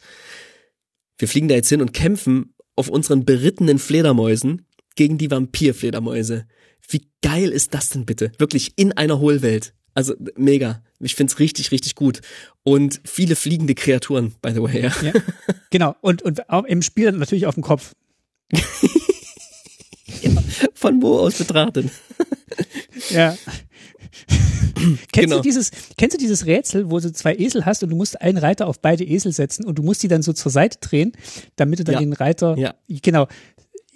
Könnt ihr mir vorstellen, dass sie das machen in dem, in dem Set? Ach, warte mal, ich, jetzt wollte ich gerade so ein schönes Bild aufbauen, hier ein bisschen die Action beschwören, denn in diesem Moment, wo quasi die Fledermäuse mit den berittenen Fledermäusen kämpfen in der Luft, wer kommt da aus dem Nichts heraus? Eine fliegende Sirene und hinter ihr kommt wie so ein, wie so gulliartiger Abfluss, so tausend Pilze in diese Unterwelt jetzt reingeströmt quasi. Und ja, Malcolm ist da und hinter ihm sind jetzt die Pilze unterwegs. Malcolm schießt da rein, findet auch natürlich direkt Watley, Whiter, Quint und so. Und es kommt raus, Malcolm und Whiter kennen sich. Und ich weiß nicht Genau. genau, ob es da sogar ein mehr als sich kennen gibt an der Stelle. Naja, sie war ja dieses eine Jahr, wo sie nach dem Krieg mal was anderes machen wollte, Mhm. äh, bei den Piraten und daher kennen die sich. Ja, aber ich weiß nicht, ob die jetzt ein Paar waren oder so. Ich weiß nicht, Ach ob ich da eine so. Andeutung erkannt habe in irgendeiner Mm, Form. äh, nicht- nicht so richtig. also ich hab die- Gab's ich hab's nicht so nicht so richtig. gelesen. ich hatte es mir vorgestellt in dem Moment, dass sie sich küssen und endlich wieder vereint sind. Nee, nee, nee. das wäre zu viel glaub, das gewesen. war- Das war schon gut. Ich glaube, das war mehr so auf, wir sind auf einem, wir haben auf einem Boot gedient Ja, oder ja, so. das Also weil, geil. weil Walter ja schon noch immer sehr restriktiv und also die, die, ich glaube, die waren nicht in der Verfassung, um halt das, das süße Liebesleben auf einem Piratenboot glaub zu genießen, weil die war einfach so vom Krieg versehrt, hatte ich's gelesen. Das ist auch ein schreckliches Klischee an der Stelle auf jeden Fall. Ja. Und ich bin froh, dass Na- es nicht passiert. Aber ja, Also genau. Ich, ich, ich freue mich auf jeden Fall, die Oltek. Stell dir mal vor, dein Tag beginnt einfach. Oh nee. Alles ist in, alles ist in Ordnung. Oh nee. Und abends Mhm. liegt deine Welt in Ruinen. Oh, nicht noch noch die Pilze. Jetzt sind sie Jetzt, eine Sirene. Eine Sirene Sirene. unter der Erde. Ein Hund im Büro. this time of year, in this part of the country. Also, So. Malcolm, Malcolm erfährt jetzt von den Vampiren, alle anderen erfahren jetzt von den Pilzen. Davon wussten die ja bisher auch noch nicht so viel, wie jetzt zumindest nicht so viel, wie Malcolm wusste. Und wir, wir beenden Story 5 mit einem krassen Cliffhanger. Also ich fand's, als ich als ich's gelesen hatte, fand ich es irgendwie ganz geil, dass es so zusammen geclasht ist. So, war ein bisschen B-Movie-Charakter auf jeden Fall Ja, an der Stelle. over the top, ja. Ja. bisschen over the top, aber irgendwie, ach, irgendwie auch ganz geil mit diesem Fledermausgott und so. Und es kommen so ein paar Bilder auf, die ich kann die absolut akzeptieren. Auf jeden Fall diese berittenen Fledermäuse auch geil. Inti stirbt übrigens noch, ne? Der Cousin von Huatli. Der wird, äh, der, nee, ist- am der wird Anfang, Opfer. am Anfang vom, vom sechsten Kapitel stirbt er doch erst. Da steht, glaube ich, Inti ist tot, oder? Damit geht's los. Deswegen wollte ich das jetzt sagen. Aber Battle Rage. wollt, wollt ihr, wo, Ich, ähm, ich hab's mir, ich hab's mir woanders notiert. Also vielleicht ist, womöglich ist er an dieser Stelle gestorben. Ja, du könntest recht haben. Ich wollt's und ähm, alle sind im. Kampf und genau. Bevor Huatli oder Waita dem Inti allerdings hinterher trauern können, gibt's noch einen Fight. Und zwar einen der großen Endfights zwischen Vito, der natürlich versucht, irgendwie seinem Gott den Rücken freizuhalten, während er die Sonne bearbeitet, und Huatli, die sich auf einem der Fledermäuse emporgeschwungen hat. Und die, da kommt jetzt aber zum Bodenkampf. ja, das ist so ein I know man, Herr der Ringe Moment, wo sie dem Witch King einfach das Schwert reinrammt. Das ist so eine schöne nimmt ihm die. Lanze ab und ersticht ihn mit seiner eigenen Lanze, die leider, und jetzt finde ich es wieder schade, so kleine Inkonsistenten, Inkonsistenzen in der Illustration von Nathanael ganz anders aussieht als in der Illustration, die wir am Anfang der Geschichte quasi einmal zu Gesicht bekommen haben. Also diese Lanze verändert leider ihre Form an dieser Stelle. Vielleicht je nachdem, wer sie hält. hat jetzt auch so coole Banner dran. Das sieht auf jeden Fall sehr, sehr cool aus. Hat halt auch so, so, so Banner dran, wie man sie so an so einem Trauerkranz, Trauerkranz irgendwie kennt, der so auf so Gräber draufgelegt wird. Ja. Vito sieht hier gar nicht so schrecklich aus, wie ich mir vorgestellt habe. Also, Nee, an der Stelle nicht. In der Illustration, die im Kapitel vorher abgebildet war, schon. Da, so wie er da abgebildet ist, habe ich mir ihn vorgestellt. Ja, Vito ist tot. Vito ist tot, ja. Ähm, Muss man sich auch kurz auf der Zunge zergehen lassen. Seine Story, die gerade so richtig losging, ist wurde an dieser Stelle beendet. gut, er war jetzt auch nicht so der Sympathieträger. der Sympathieträger nicht. Aber durchaus ein etwas interessanterer Bösewicht als jetzt ein Gott, der wieder eins möchte, was schwarze Karten Das- möchten. Macht. Macht. Das stimmt. Vito war, der hatte zumindest. Er hatte so einen religiösen Antrieb und da steckt ja manchmal auch mehr dahinter. Da steckt auch so eine, so eine Sehnsucht dahinter und nicht nur so ein einfach allen Leuten das Böse wollend. Tja, Stimmt, Vertreter der Kirche als, ähm, als großer Bösewicht.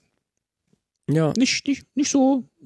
Keine schlechte Idee. Ja, leider nicht mehr an dieser Stelle. Vielleicht kommt er ja irgendwie wieder. Aber wer weiß. Ich vermute nicht. Die Pilze breiten sich weiter aus und Quint erweckt jetzt in einer ruhigen Sekunde Abuela, die Frau Genau. von Abuelo. Die wohnt in dem Schlüssel, mit dem sie das Tor aufgemacht haben. Ah ja, die wohnt in dem Schlüssel, alles klar. Okay. Ja, jetzt ergibt diese, diese Illu von Sultan Boros auch, auch Sinn. Okay, ja, ja, sie trägt dann Also auch das ist, dieses das, das, Ding ist, dann noch. das ist quasi so ein Ding, was man sich über die Schultern Am, hängt. so ein Amulettmäßig, ne? Äh, Kipput, Kipput heißt das, glaube ich. Ki Okay. Nee, wie heißt? Genau. Und da drin wohnt die. Ja, die ist jetzt da und jetzt musst du mir noch mal erklären, was hat die mit den Gärtnern zu tun? Denn plötzlich gibt's eine Armee von Gärtnern und Gärtnerinnen. Ja. Das sind, glaube ich, alles auch E- Echos, wie sie genannt werden. Echos, genau, ja, diese geistermäßigen Überbleibsel von Menschen, die mal gelebt haben. Und die haben zwei Fähigkeiten. Die eine Fähigkeit ist, sie können in so Pilze reingehen als Geister und sie von innen auflösen, Mhm. so, so wie bei Matrix. Mhm. Geil. ja. Und sie können aber auch ganz klassisch irgendwie Feuer, äh, Feuerstöße machen. Und, und die Pilze versengen. Ganz klassisch wie bei Super Mario. Genau. Was, das, das sind die Gärtner und die Geile Gärtner jetzt auf jeden Fall. gibt auch so eine schöne Szene, wie der erstmal ändert, äh, ändert ja Amalia noch die Karte, dass die, die, die Pilzarmee durch, von so einem Graben aufgehalten wird, aber dann stürzen sich einfach ganz viele Pilze in den Graben, auf der anderen Seite ziehen sie sich wieder hoch und versuchen so die Stadt einzunehmen und dann kommen aber die Gärtner und lösen alles auf und dann, dann dezimiert sich sehr schnell. Bauen so eine Brücke halt aus ihren vielen kleinen Pilzen, die sie sind. Es gibt auch so geile, kleine, süße Pilzwesen. es Wie gab im fünften. Hä? Wie in World of Goo. Oh, es gab so eine geile Illu, warte mal, jetzt muss ich, in Episode 3 war das so eine abgefahrene Illu von, ich glaube, das war so ein, ja, das ist so ein Pirat, der halt von so einem Pilz befallen wird. Und Ja. dann sieht man, wie dieser Pilz über seine Hand drüber geht und, und, und dann schon irgendwie dieser Pilz so kleine Münder mit Zähnen ausbildet, ja, während der Pirat das quasi noch sieht und ihm so über den Oberarm hinweg so Baumpilze und auch am Rücken schon so Pilze wachsen. Der sieht quasi diese, diese, was seine, was mit seiner Hand passiert und so ein absolut furchteinflößenden, erschrockenen Schrei seine Hand mhm. betrachtend. Und dann sieht man im Hintergrund so drei kleine, lustige Pilzwesen, so kleine Gnome mit so einer Pilzkappe oben auf dem Kopf, die dann so durch ihre Spurengesichter irgendwie da rausgucken, auch mit so einem kleinen Wanderstab in der Hand und so einer kleinen Krone auf und so einer kleinen Kutte aus irgendwie umhängend. Was für ja. ein absurdes, abgefahrenes, abgefahrene Illu irgendwie. Trotzdem kein Mitleid. Können gegen, auch so niedlich sein. Gegen die Piraten. Ach so, gegen die Pilze. Gegen die Pilze. Mitleid. Ah ja, ja, ja. Die fallen natürlich jetzt auch ganz schön zum, zum Opfer der Gärtner die jetzt hier unterwegs sind, Gärtnerinnen und Gärtner.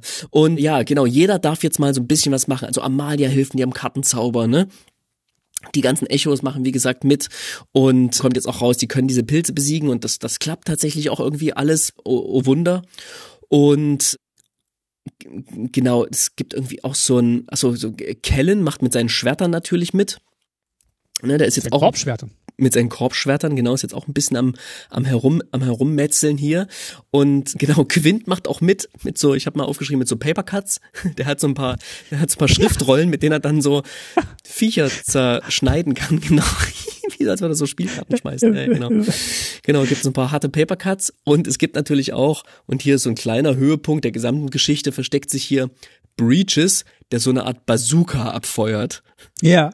Das ist wirklich schön beschrieben, wie auch Malcolm die ganze Zeit so eine Angst hat, was Breaches dort tut und ihn dann das Ding auch so ein bisschen aus der Hand gleitet und dann einfach so einen riesigen Woom macht irgendwie.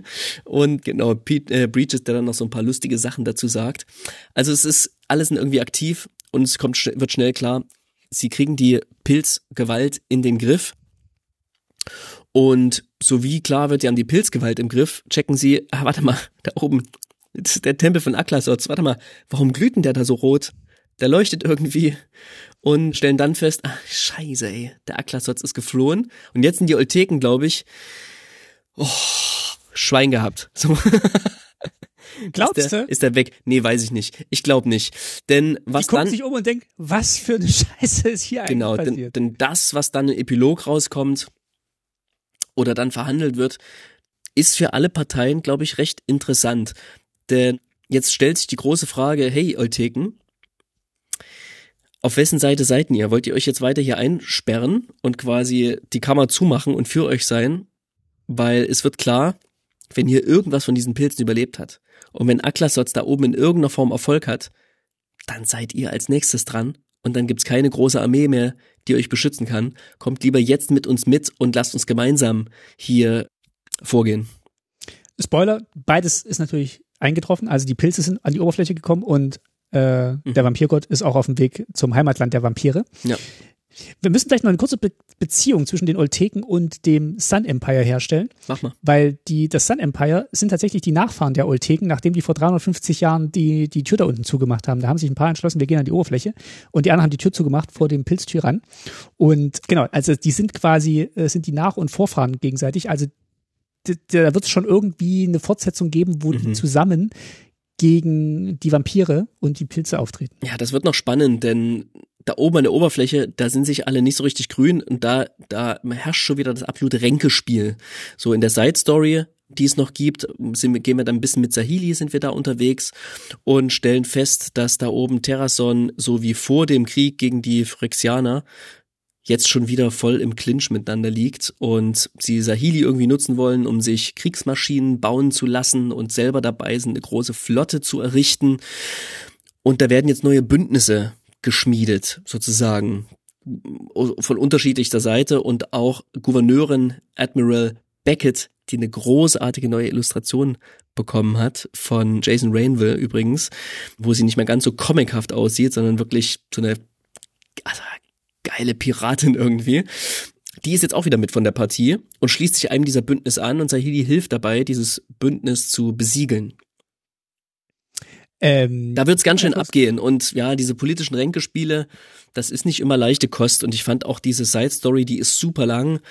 Ich fand die auch nicht immer leicht zu lesen tatsächlich, aber das liegt eher an mir, glaube ich. Fun Fact, finde ich schön, dass Jason Rainville wieder Beckett Press illustriert hat, weil die hat er ja nach seiner Mutter illustriert, die gestorben war. Ah, tatsächlich, das wusste ich nicht. Oh ja. wow, woher weißt du das? Das habe ich mal bei ihm gelesen, als ich noch auf Twitter war. Da gab es mal so ein Thread, dass er die nach seiner Mutter illustriert hat. Das macht diese Illu natürlich noch mal noch mal krasser, finde ich. Also die ist wirklich toll, ist ihm ganz toll gelungen. Wahrscheinlich darf nur er die illustrieren, was ich was ich gut finde. Möglich, ja. Naja, und jetzt jetzt kommt kurz sozusagen der Abspann und in dem Moment, wo der nachdem der Abspann vorbei ist, sehen wir noch so Quint, der so umherzieht, ein bisschen von den Ulteken begleitet worden, aber jetzt so ein bisschen auf eigener, so selbst unterwegs ist auf dem, auf dem Plane unter der Erde und versucht noch mehr herauszufinden und dem Coin-Imperium irgendwie nachzuforschen. Dem Münz, wie heißen die gleich nochmal? Münzvolk? Ich habe es jetzt einfach mit Münzimperium übersetzt. Münzimperium, ne? Und in, kommt zu einer alten Ruine und findet dort so, wie, wie ist das so, Kammern? Kammern findet ja, so, dort so, irgendwie so, so, so eine Art ähm, so wie Brutstätten, ich konnte es gar nicht so richtig.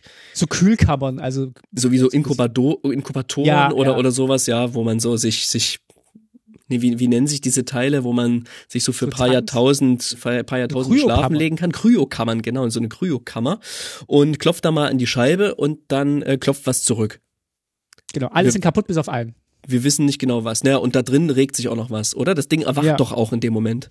Ja. Großes Fragezeichen, wie er das an der Stelle gemacht hat, keine Ahnung. Leichter Schlaf vielleicht da drin. Wir wissen genau. auch nicht, was es ist. Großer Cliff Cliffhanger. Großer Cliffhanger. Wir haben eine Vermutung, aber. Genau. Abspann, Rest vom Abspann. Und nach dem Rest vom Abspann erfahren wir dann noch, dass auch Aklas Sotz irgendwie auf dem Schiff unterwegs ist nach Torison. ja, wie, wie Dracula. Ja, ja, tatsächlich. Auf dem Schiff. Mit ja, Dra wie Dracula auf dem Schiff unterwegs. Ja. Und dort will er neu anfangen, will sich eine neue Gefolgschaft sammeln und ähm, die Welt. Will sich ein neues Leben aufbauen. genau. Nochmal neu anfangen. So, das war's, Was? Freunde. That's ja. it. Das war die Story von Ixalan. Das war die Story von Ixalan. Jetzt machen wir einen kurzen musikalischen Einspieler, just because.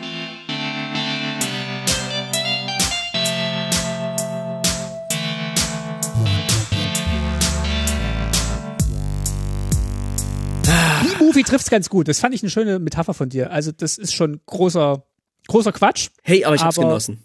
Ja. Ich hab's wirklich genossen, wirklich. Ich fand das cool. Ich mag dieses Abenteuersetting. Ich bin ein Sucker für dieses, diese Mischung aus Magie und Archäologie oder Science Fiction und Archäologie. Wie gesagt, Stargate war ein großer Erweckungsmoment für mich in meiner Kindheit irgendwie. 97 kam der raus, glaube ich, ne? Oder 96? Irgendwann in das, das war ein cooler Film. Ich habe mir den auch jetzt gleich nochmal reingezogen irgendwie. Das, und daran habe ich mich jetzt sehr oft erinnert gefühlt. Nicht so dieses Indiana Jones-mäßige, sondern also ich fand's cool, Quint zu folgen, weiter zu folgen. Das war so ein bisschen mein Lieblingshandlungsstrang. Aber ich fand mhm. auch Malcolm nicht zu so doof. Malcolm und Breaches, die haben irgendwie so die, was über dieses Pilz-Imperium oder diesen Mykotyrannen rausgefunden und wie es am Ende alles zusammenkam.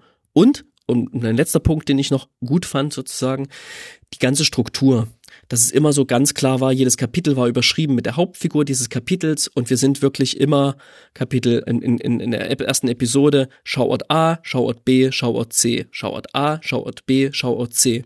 Ende des ersten Kapitels.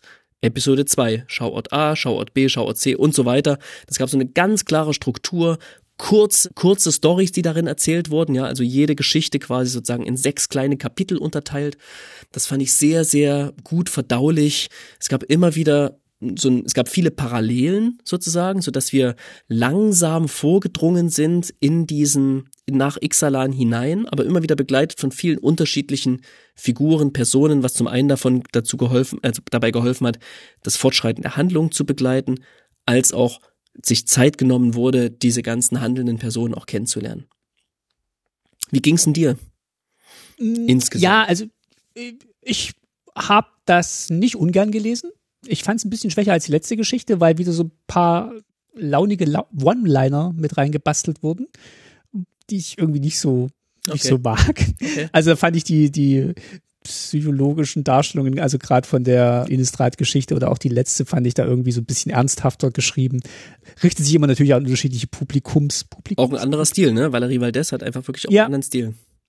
Es ist nicht ganz so quatschig gewesen wie Blutroter Bund. ja, meine, meine Lieblingsgeschichte, ja, ja, genau. wie die Gatewatch vor, den, vor der Party draußen sitzt und sich überlegt, wie sie reinkommen soll. Egal. Ja, das, das, war, das war schon, so das war schon, nicht hier. Ja. das war schon sehr cheesy. Nee, das war es nicht. Also deswegen sage ich, ist zwei von drei. Und mhm. ich fand diese Zwischenüberschrift ganz gut. Die waren jetzt nicht sonderlich hilfreich, fand ich, weil es hat jetzt nicht so sehr diese Figuren in den Mittelpunkt gestellt, sondern war eigentlich immer nur die Gruppe um diese Figuren. Ja, aber so Und egal, wer da drüber stand, war jetzt eigentlich wurscht. Also ob da jetzt Quint oder Weiter stand, war jetzt nicht so ganz essentiell. Ja, ich genau, das war nicht essentiell, aber es hat mich immer wieder sofort verortet und ich habe ja immer ein großes Orientierungs- und Verortungsproblem bei so Geschichten. Das ist einfach keine Ahnung. Ich weiß nicht, warum das so ist beim Lesen. Das habe ich auch, wenn ich Filme schaue. Ne? Es fällt mir immer schwer, mir Namen zu merken und und und und manchmal mich zu orientieren. Hab vielleicht andere Stärken beim Gucken. Ja, aber aber so so so gerade Namen sind echt eine Schwäche von mir. Liegt vielleicht daran, dass manche Figuren halt wirklich sehr wenig charakterisiert wurden und sehr wenig zu tun hatten. Die waren einfach nur de, de, dem Namen nach dabei. Was mit Bartholomew eigentlich passiert am Ende? Der stirbt. Vollkommen Der vergessen. stirbt von der Hand von Vito, glaube ich. Ja, Ja, der überlebt es leider nicht. Vito der Sack. Und, und ja, also ich fand's, ich fand's ganz gut zu lesen. Fand's jetzt auch nicht schlecht, dass alle sechs Teile tatsächlich am Stück erschienen, weil dann bleibt man da doch eher dran und liest sich das durch. Vielleicht können wir mal ganz kurz dazu kommen, wie wir das konsumiert haben. Das machen wir in der Nachspeise. Das machen wir in der Nachspeise. Das machen wir okay. in der Nachspeise. Ähm, dann, dann vielleicht noch, ich finde es weiterhin gut, dass diese Webstories als Webstories erscheinen und nicht als Bücher überhöht irgendwo veröffentlicht werden, weil letztendlich, sagen wir mal ehrlich, es ist halt eine Begleitgeschichte, um das Set zu verkaufen und es hat so ein bisschen so dieses, das Level von Mattel möchte He-Man-Figuren verkaufen und wir überlegen uns mal eine, eine lustige Geschichte drum, wo He-Man vorkommt Mhm. es ist jetzt keine hohe Literatur, es ist für, für ein Spiel weiterhin ein höheres Niveau, als man erwarten würde. Ich würde es jetzt aber, ich würde jetzt aber nicht sagen, das ist jetzt so die Königsklasse der Fantasy-Literatur. Überhaupt nicht. Nein. Und ich finde, man muss die Magic Stories auch untereinander vergleichen und Mhm. darf es nicht mit anderen Fantasy-Geschichten irgendwie abgleichen. Und im Vergleich zu anderen Geschichten dieses Universums fand ich es irgendwie cool, weil es so den, den Pace hat, den ich gebraucht habe an diesem Wochenende, als ich mir das Ja. durchgelesen habe. Würdest du, würdest du mir zustimmen, dass es gutes Mittelmaß ist oder würdest du drüber Ja. hinausgehen in deiner Ich- Bewertung? Also ich würde in der, ich würde glaube ich von einer nicht zwei von dreien, sondern drei von vier Sternen geben, womöglich. Okay. Ja, weil es für mich getaugt hat. Das ist eine ganz persönliche Bewertung. Ja, eine ganz persönliche Bewertung, weil es mir getaugt hat, weil ich die One-Liner gut fand. Tatsächlich. Ich fand's kurzweilig und viel mehr erwarte ich mir tatsächlich auch nicht. Und ich fand tatsächlich diese ganze Pilzgeschichte, die hat mich und diese, diese, diese, die Pilzgeschichte fand ich tatsächlich nicht so doof, auch wenn es mich immer wieder an die Aufarbeitung von Corona erinnert hat, die ja offenbar die, die Magic-Leute so ein bisschen natürlich mit drin haben, gehabt haben müssen. Aber was es für mich tatsächlich noch den entscheidenden Kick gegeben hat, war diese eine Stelle, wo Quint und Weiter einfach über die Aneignung von Geschichten sprechen. Mhm. Also, da war ich wirklich baff und das fand ich toll. Kommen wir mal zur Nachspeise, wo wir noch drüber sprechen, wie man so Magic Stories eigentlich konsumiert und wie wir die konsumiert haben. Ja. Und zur Nachspeise habe ich gedacht, gibt's ein alkoholfreies Pilz?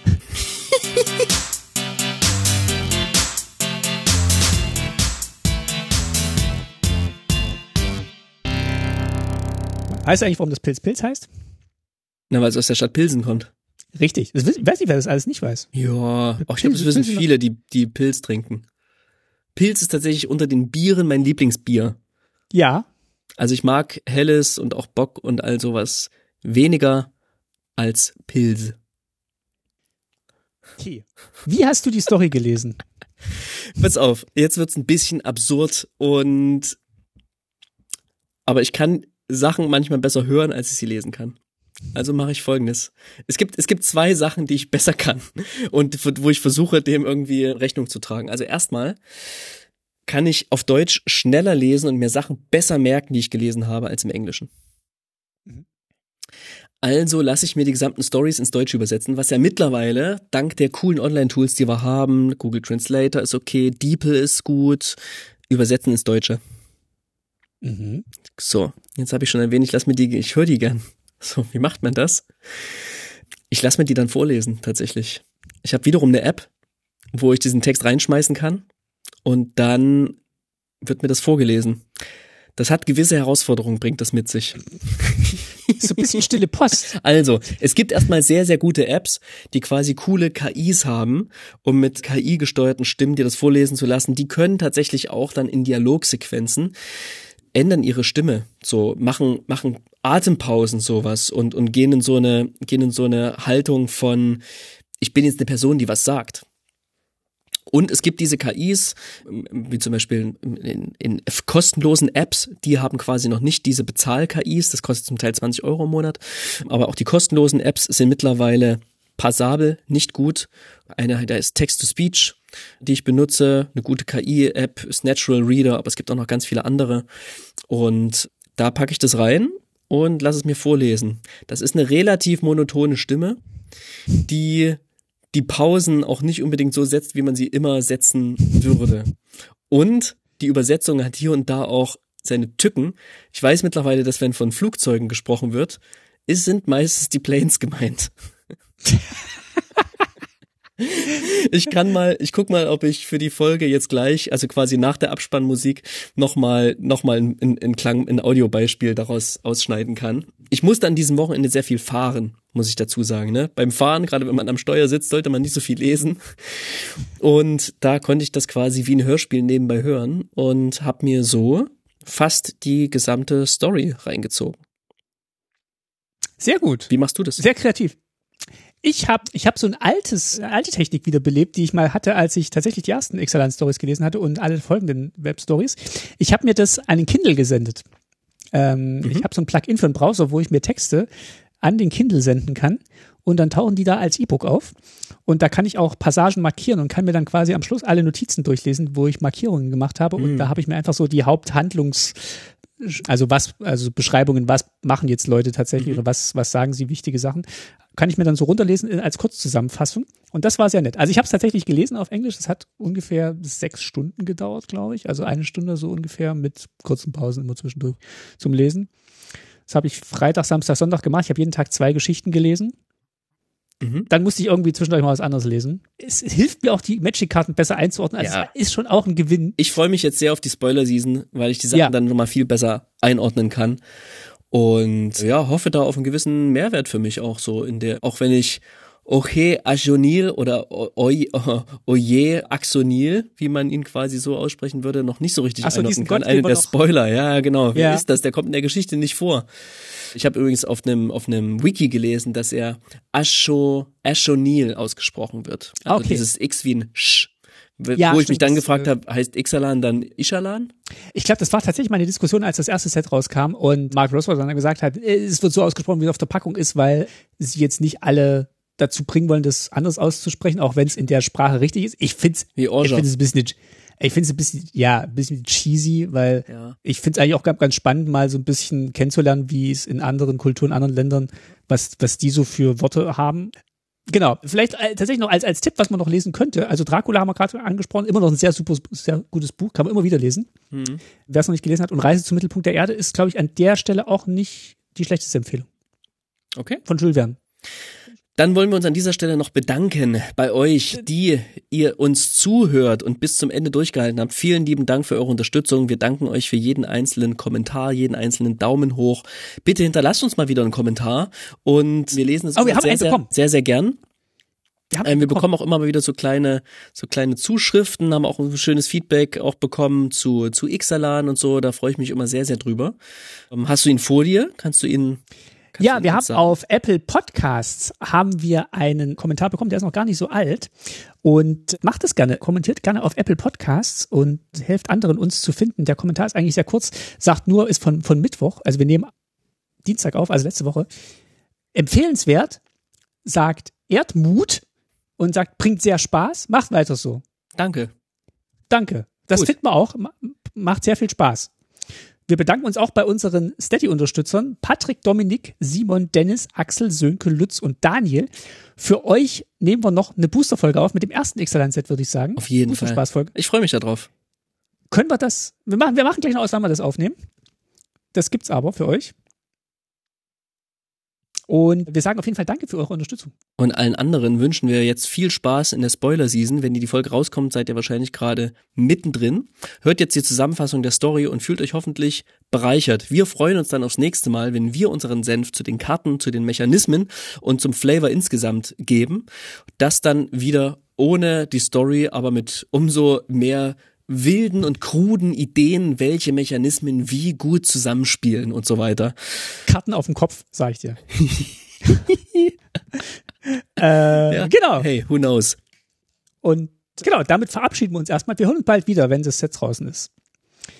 Und äh, dann würde ich sagen, Geist, vielen Dank, war wieder sehr lustig. Vielen Dank für die schöne Zusammenfassung. Es hat mir sehr, sehr, viel Spaß gemacht. Ja, und was lernen wir daraus? Wieder mal. Nicht nur, nicht nur Karten spielen, sondern auch zeichnen. Sie zeichnen richtig lesen können? Nein, Karten zeichnen, wegen Amalia Kart Kartenmagie. Okay. Chevron 7 aktiviert. Tschüss. Tschüss. Bis bald.